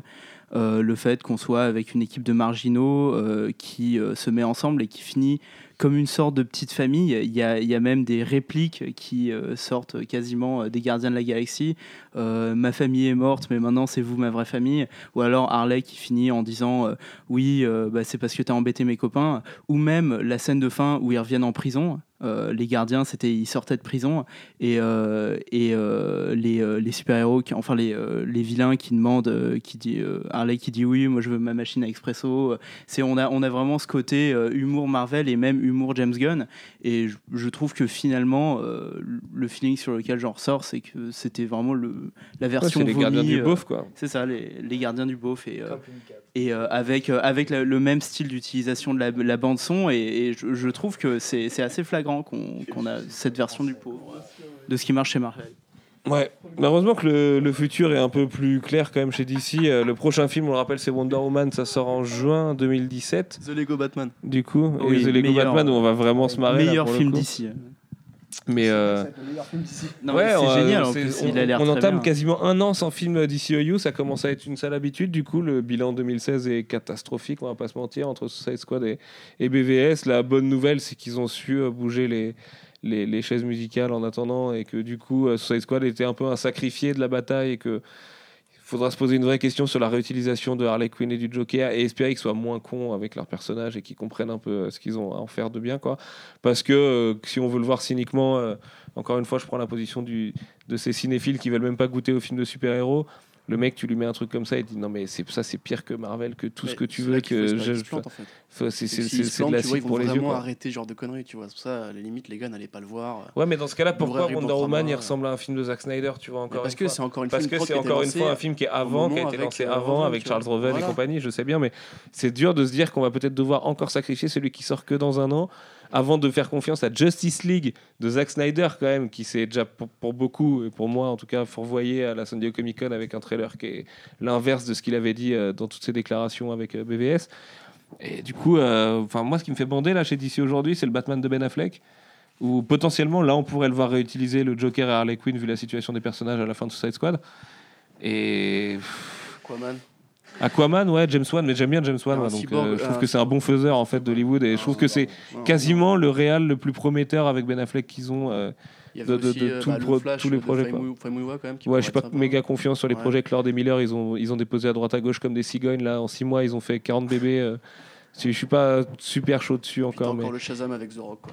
Ouais, qui est après, juste bah, euh, un développement fin, de euh, total par rapport à la vie de The Rock et à ce qui, tous les films qu'il a à faire. Mais ouais. Il n'y a pas de date officielle encore. Et c'est le problème, c'est qu'il va manquer d'une direction aussi parce que Suicide Squad, ils vont pas annoncer une suite non plus là, tu vois, j'imagine. Où les mecs, enfin, déjà, il y a la vie euh, du film au box-office qui va arriver et peut-être qu'il va être ce film. Le Transformers tape son milliard quand il sort en, en plein été. hein. donc on rappelle que c'est des parfois avec les vacances et certains. euh, Un contexte de concurrence ou pas, vu que Star Trek Beyond et Ghostbusters sont déjà sortis, c'est pas impossible que le film en domestique fasse un carton. Maintenant, Là, on rentre tout juste dans le mur de critiques euh, qui va se prendre dans la gueule et qui mérite. Franchement, il mérite. Moi, je suis dégoûté de m'être dit aujourd'hui, c'est pas possible. Les critiques, euh, enfin comme BVS à l'époque, tu vois, je dis c'est pas possible. Ils en rajoutent forcément. Enfin, le film peut pas être si nul. Ça peut être fun et badass et au moins ils vont nous raconter une petite histoire un peu sympa à partir des trailers que j'ai vus et tout. Je, commence à cerner à peu près le truc. J'ai eu l'inverse et une mauvaise blague et ou un truc ou un déchaînement de, de, de zombies no name et de et je vois en plus d'ici qui sort Harley Quinn versus des zombies demain et tout. Mais putain, mais où s'arrête l'ironie, des, le cynisme des types quoi? De nous dire on fait mieux, on fait mieux. Mais ah ouais, mais commencez à faire mieux par contre en vrai les mecs parce que parce que là vous saoulez quoi et je pense que je parle au nom de tous les gens qui aiment DC en règle générale et qui aimaient le DC jusqu'à il y a 3-4 ans, tu vois, jusqu'à Batman Arkham 3ème, là, Origins, euh, où ils ont pété les plombs avec des strokes et qu'on a eu du Arrow et tout ça, et où ils se sont dit, euh, tiens, euh, tant que ça, ça marche, on va capitaliser Bah, là-dessus. ils ont viré Paul Dini, de Et on est rentré dans le grim and gritty à fond, et ils ont perdu Alan Horn, et on- ils ont pris Charles Reven à la place, et, et Tsujihara chez Warner, il est, il est dépassé, le studio est en vente. euh, là, ils vont juste compter sur Harry Potter, comme c'était le plan de secours il y a un an, où ils ont dit, je crois que d'ici c'est la merde, et il faut que Fantastic Beasts ça cartonne, tu vois. Donc, euh, bah, le bilan, il est, il est, dramatique en même temps. C'est in- inconscient d'avoir laissé David Ayer écrire ce film, par exemple. Le réal, je veux bien, mais mais il fallait l'écrire le film à un moment donné. Vous pouvez pas embaucher Chris Terrio pour faire les beaux gosses sur BVS et laisser euh, David Ayer et son QI de Steven Seagal écrire euh, Suicide Squad, les mecs. Enfin, c'est c'est à un moment donné, euh, évidemment que tu vas dans le mur. quoi. Bref, on met une petite note, messieurs, avant la fin. Manu, tu nous fais euh, la moyenne euh, mathématique ultime comme à chaque fois. Jay, je vais commencer avec toi. Un. 1 Ouais. sur 5 1 sur 5, ouais. Parce que bon, pour. On rappelle, BVS avait 1,5. Ouais, de moyenne Mhm. Ouais, bah je vais mettre. Bah, en un- note et de moyenne, ouais. Je vais mettre un à celui-ci. Je, re- je vais pas rappeler pourquoi, hein, je pense que c'est limpide de toute façon. C'est imbuvable. c'est bien. un sale film. Très bien, ça sera faire. Gros sale film. ouais.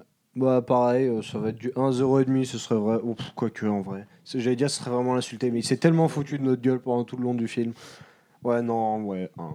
Franchement, 1 parce que bah, pff, ceux qui connaissent pas forcément l'univers pourront peut-être rentrer par là. Mais sinon, c'est vraiment très dur, quoi. Ouais, Enfin, si c'est pour se taper euh, Harley Quinn par Amanda Conner, rentrez pas les mecs. Hein.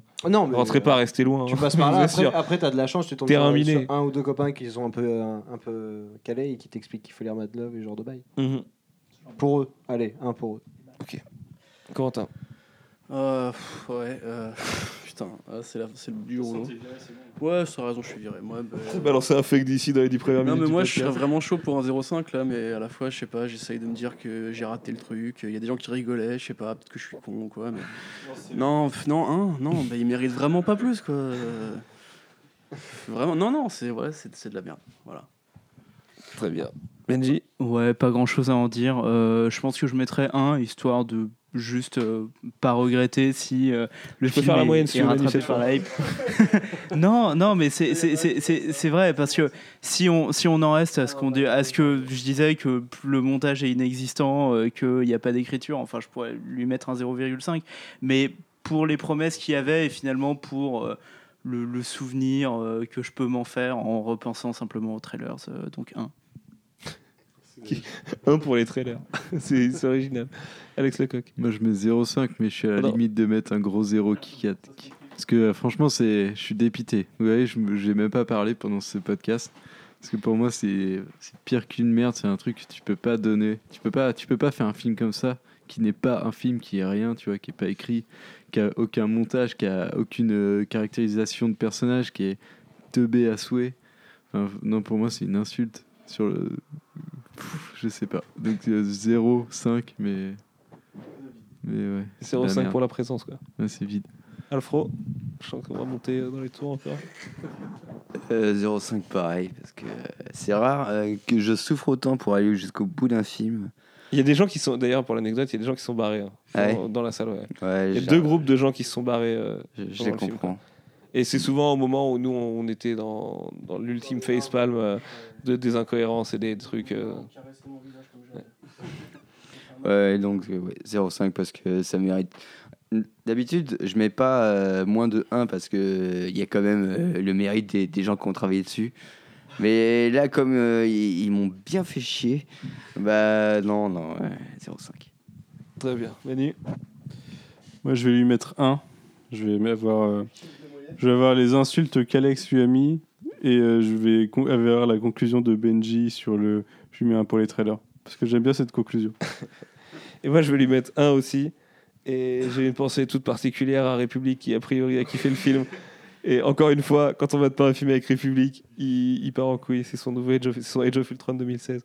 Non, en vrai, euh, bon, il a pas dit que c'était, que génial, hein, on vous rassure, mais il a l'air d'avoir plutôt kiffé. Donc j'ai vraiment hâte d'écouter le podcast aussi des, de la team Est, voir s'ils ont un autre son de cloche que nous, parce qu'ici, en tout cas, c'est catastrophique. Manu, ça fait une moyenne de 0,80 et des patates. quoi. 875, donc euh, c'est plus près du 1 techniquement. Ça Allez, fait- 0,9. ouais, 0,9. Petite référence à B2O pour bien se finir. Ça aurait été bien, un petit B2O, ça aurait été mieux. Et euh, ouais, ouais, ouais. Bon, bah, nous, en tout cas, on se retrouve bientôt, parce qu'on se retrouve pour euh, Ghostbusters déjà. Faut que j'arrête de l'oublier. Je veux complètement occulter le film à la rédac et les gars me rappellent toutes les semaines qu'il y a un Ghostbusters qui sort la semaine prochaine. Donc, oui, on vous fait un podcast pour Ghostbusters. Euh, oui, ça risque d'être très salière encore. Et on se retrouve sinon pour Star Trek Beyond. Vous aurez le podcast le lundi, lundi 15 août, du coup, pour fêter mon départ en vacances dans une autre galaxie. Et, et je- allez, j'étais chaud sur Suicide Squad, je suis chaud sur Star Trek Beyond. j'espère, j'espère que, que ouais. merde. Non, mais ça, ça a l'air d'avoir de la gueule sur quand même pas mal de plans et tout, donc. euh, Il y a aussi des plans sitcom encore. eh, ouais, ouais, bien sûr. Puis il y a Chris Pine. Chris Pine, c'est une montagne. Chris Pine, c'est franchement, c'est comme Travis Fimmel et tout. euh, ils sont, c'est un cap. C'est dur. Ça te, ça, ça te fait partir déjà avec moins de points sur ton film. Wonder Charlie Adam, pareil. Ouais. T'as vu que Charlie Adam est pas dans Pacific Rim 2, c'est chambé quoi. Ouais. Génial. Et euh, donc ouais, ouais, on se retrouve bientôt du coup sur Sci Fantasy pour Ghostbusters et Star Trek Beyond. Sur CB, ce sera euh, très bientôt en vidéo et très bientôt parce qu'on vous fera- en podcast parce qu'on vous fera sûrement un podcast un peu particulier pour le lancement de la V4 et des belles surprises qu'on a prévues pour la rentrée puisque ça y est, on a bien avancé et que tout est prêt- presque terminé pour la moitié du projet. Euh, et puis on se retrouve sinon pour euh, le 30 septembre pour Luke Cage, un petit marathon à la bien. Euh, à base de chimie chimio et puis le Petit commentaire de film. euh, puis des commentaires de films aussi il y aura du CB le prochain c'est sur CB d'ailleurs carrément Et euh, le 27 octobre ou 17 octobre, je crois, c'est Doctor Strange, ça va venir vite.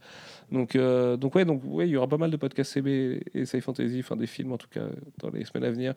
D'ici là, on vous souhaite une bonne semaine. On se retrouve quand? On se retrouve la semaine prochaine pour un podcast aussi. Ce sera peut-être le dernier avant un petit moment. Du coup, on prendra l'actu euh, qui est ultra calme ces temps-ci. Donc, il y aura vraiment pas grand-chose cette semaine. On n'en fait pas. C'est pour ça que vous avez un Wikileaks sur Sci Fantasy aussi qui est sorti hier. Et puis euh, voilà, vous avez de quoi vous occuper sur la plage. De toute façon, on pense fort à vous. Et puis, euh, bah, n'hésitez pas à nous donner vos avis comme d'hab en commentaire. À, nous donner vos notes et tout ça, euh, à débattre aussi sur le film, parce que c'est toujours agréable de débattre sur un film sur pourquoi il est mauvais. En général, d'ailleurs, on débat plus sur pourquoi les films sont mauvais, pourquoi ils sont géniaux. Et voilà, en espérant qu'ils ne fassent pas plus que Mad Max Fury Road. Ce serait une belle insulte, Paris. Bref, on vous aime très fort. Ciao, ciao. Monde. Salut. Salut.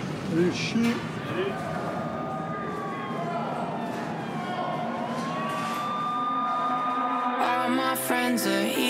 Take it slow. Wait for them to ask you you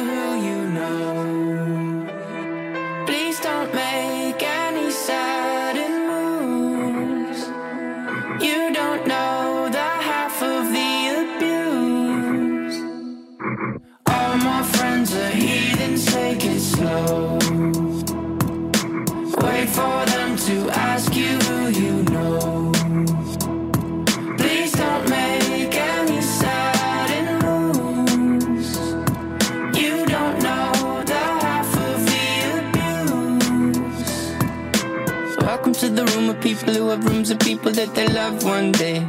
Docked away. Just because we check the guns at the door doesn't mean our brains will change from hand grenades. You loving on the psychopath sitting next to you. You loving on the murderer sitting next to you. You think I'd get here sitting next to you. But after all I've said, please don't forget.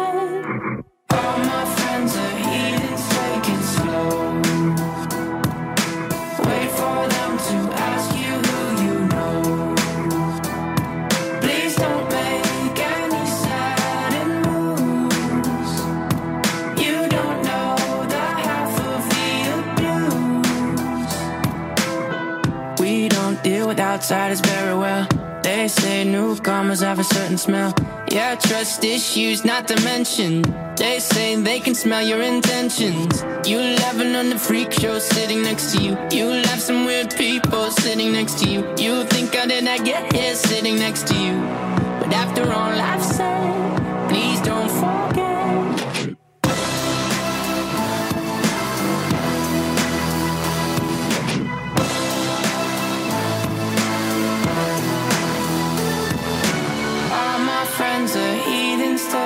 slow.